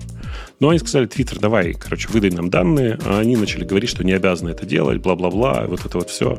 А так как это были по умолчанию публичные данные, то есть они обязаны были на самом деле их представлять по запросу, то непонятно, зачем они вообще сопротивлялись. А, там они дали публичные твиты? Там твиты и статистика по ним. Ну, там, ста- там статистика нужна была. Типа, сколько лайков, просмотров, но это у, и, так, и так все написано ну вот. Короче, такое. Про то, что X, в смысле, про то, что Twitter продолжают э, э, отбирать у людей никнеймы, вида там Music, еще что-то там. Э, в принципе, так ведут себя большая часть IT-компаний. Я помню, как Google у кого-то отбирал Gmail, который был music собака gmail.com, еще что-то. Но Google было сильно проще, потому что большая часть их сервисов не привязаны к домену Gmail. Они привязаны к, ну, к собственному домену google.com. А в случае с Твиттером другому не получается, понимаете? Если они хотят делать какой-то сервис, они вынуждены забрать этот никнейм. Это неприятно. И неплохо бы, чтобы э, подобные никнеймы, ну, хотя бы, хотя бы выкупались. Да? Типа приходим, приходят и говорят, давайте мы вам дадим, я не знаю, ну, десятку за, короткий, за хороший короткий никнейм. Но нет, судя по всему, это происходит просто, типа, отдайте, это наше. И по ну, факту да. действительно их. Мы скажем, мы Я заберем, пос... это наше, да. Мне, знаешь, в последнее время очень нравится мысль о том, что э, ну, типа, однажды в какой-то момент мы, э, как человечество, получим карту. Она будет совершенно непонятная, там будет карта Земли, на ней в одном месте будет стоять э, буквочка X, и это то место, в, которое, в котором Илон Маск закопал остатки бренда Twitter. Э, достаточно тонкая шутка, я считаю. Так вот, э, в принципе, мне кажется, оно и происходит сейчас. Сейчас любые новости про Твиттер воспринимаются как, господи, что там еще опять? Э, мы что-то ничего хорошего не ждем. Вот что удивительно. Хотелось через какое-то время, это, через какое-то время, мне кажется, это уже будет, знаешь, новости про X, типа, они еще живы. Я что-то думаю, что да, да. Я думаю, что скептически я настроен на амбиции Маска. Да нет, посмотрим. это куда он денется? Это уже, как знаешь, как, ну, как что-то очень, что очень привычное просто. Много-много лет уйдет, прежде чем ICQ и Twitter пропадут из нашей жизни. Ну, может быть, оно уйдет в ту же, в ту же реальность, где ICQ еще существует, да? Да, да, да. да. да. Так. Хорошо. Адаптирует, ли э, Умпутун свою библиотеку под ислог? Слушайте, видимо, в следующий раз, потому что Умпутун, как вы понимаете, э, нас покинул, и теперь он в лучшем мире ест икру. И это не шутка. Он смысле, адаптирует, адаптирует икру в данный момент. Да. Значит, про то, что Zoom оказался не очень хорошим для Zoom, и сотрудники возвращаются в офис, шутка старая, в смысле, история старая, мы про нее мельком так пробежались. Э, но, тем не менее, итераторы в Go. Слышь? А что это такое? Я, я пытаюсь почитать. А, это пропозал какой-то, да? Это наверняка. А, чтобы реализовать какой-то интерфейс, и чтобы он у тебя сам мог его этот... Э... Ну да, чтобы типа ты мог итерировать просто по этому самому. То есть, ну, О, нет, типа... там какой-то синтаксис новый, какой-то yield. Ох, не, не примут. Не, не, не, не, ну, типа, я тоже не понимаю, зачем там yield, честно скажу.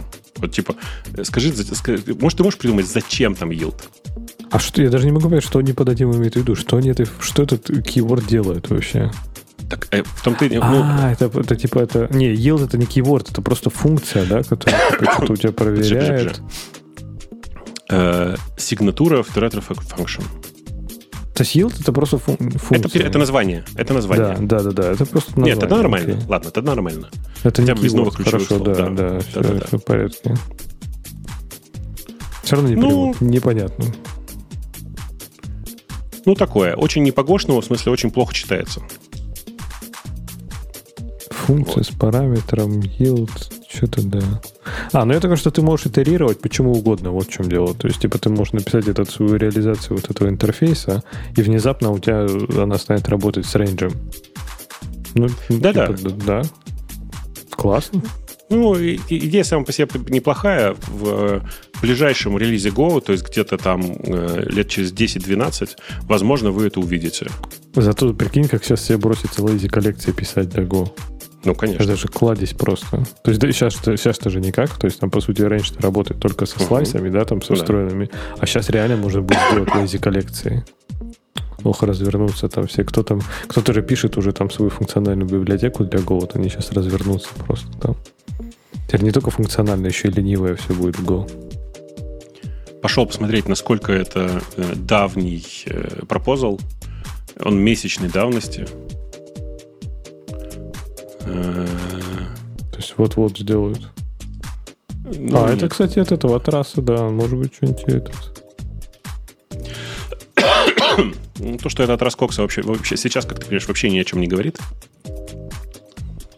Тоже, а, я ну, типа, может надо. оказаться в ближайшем релизе лет через 10. Ну да. Ну, посмотрим. Не, прикольно. Если сделать, будет прикольно. Не знаю, зачем это надо, но будет классно. Ну вот, как бы, ровно для чего-то, для того, что, что, что ты говоришь. Делать лейзи коллекции, ну, итерировать, да. Э, ну, типа, короче, для лейзи всего на самом деле. Ну да.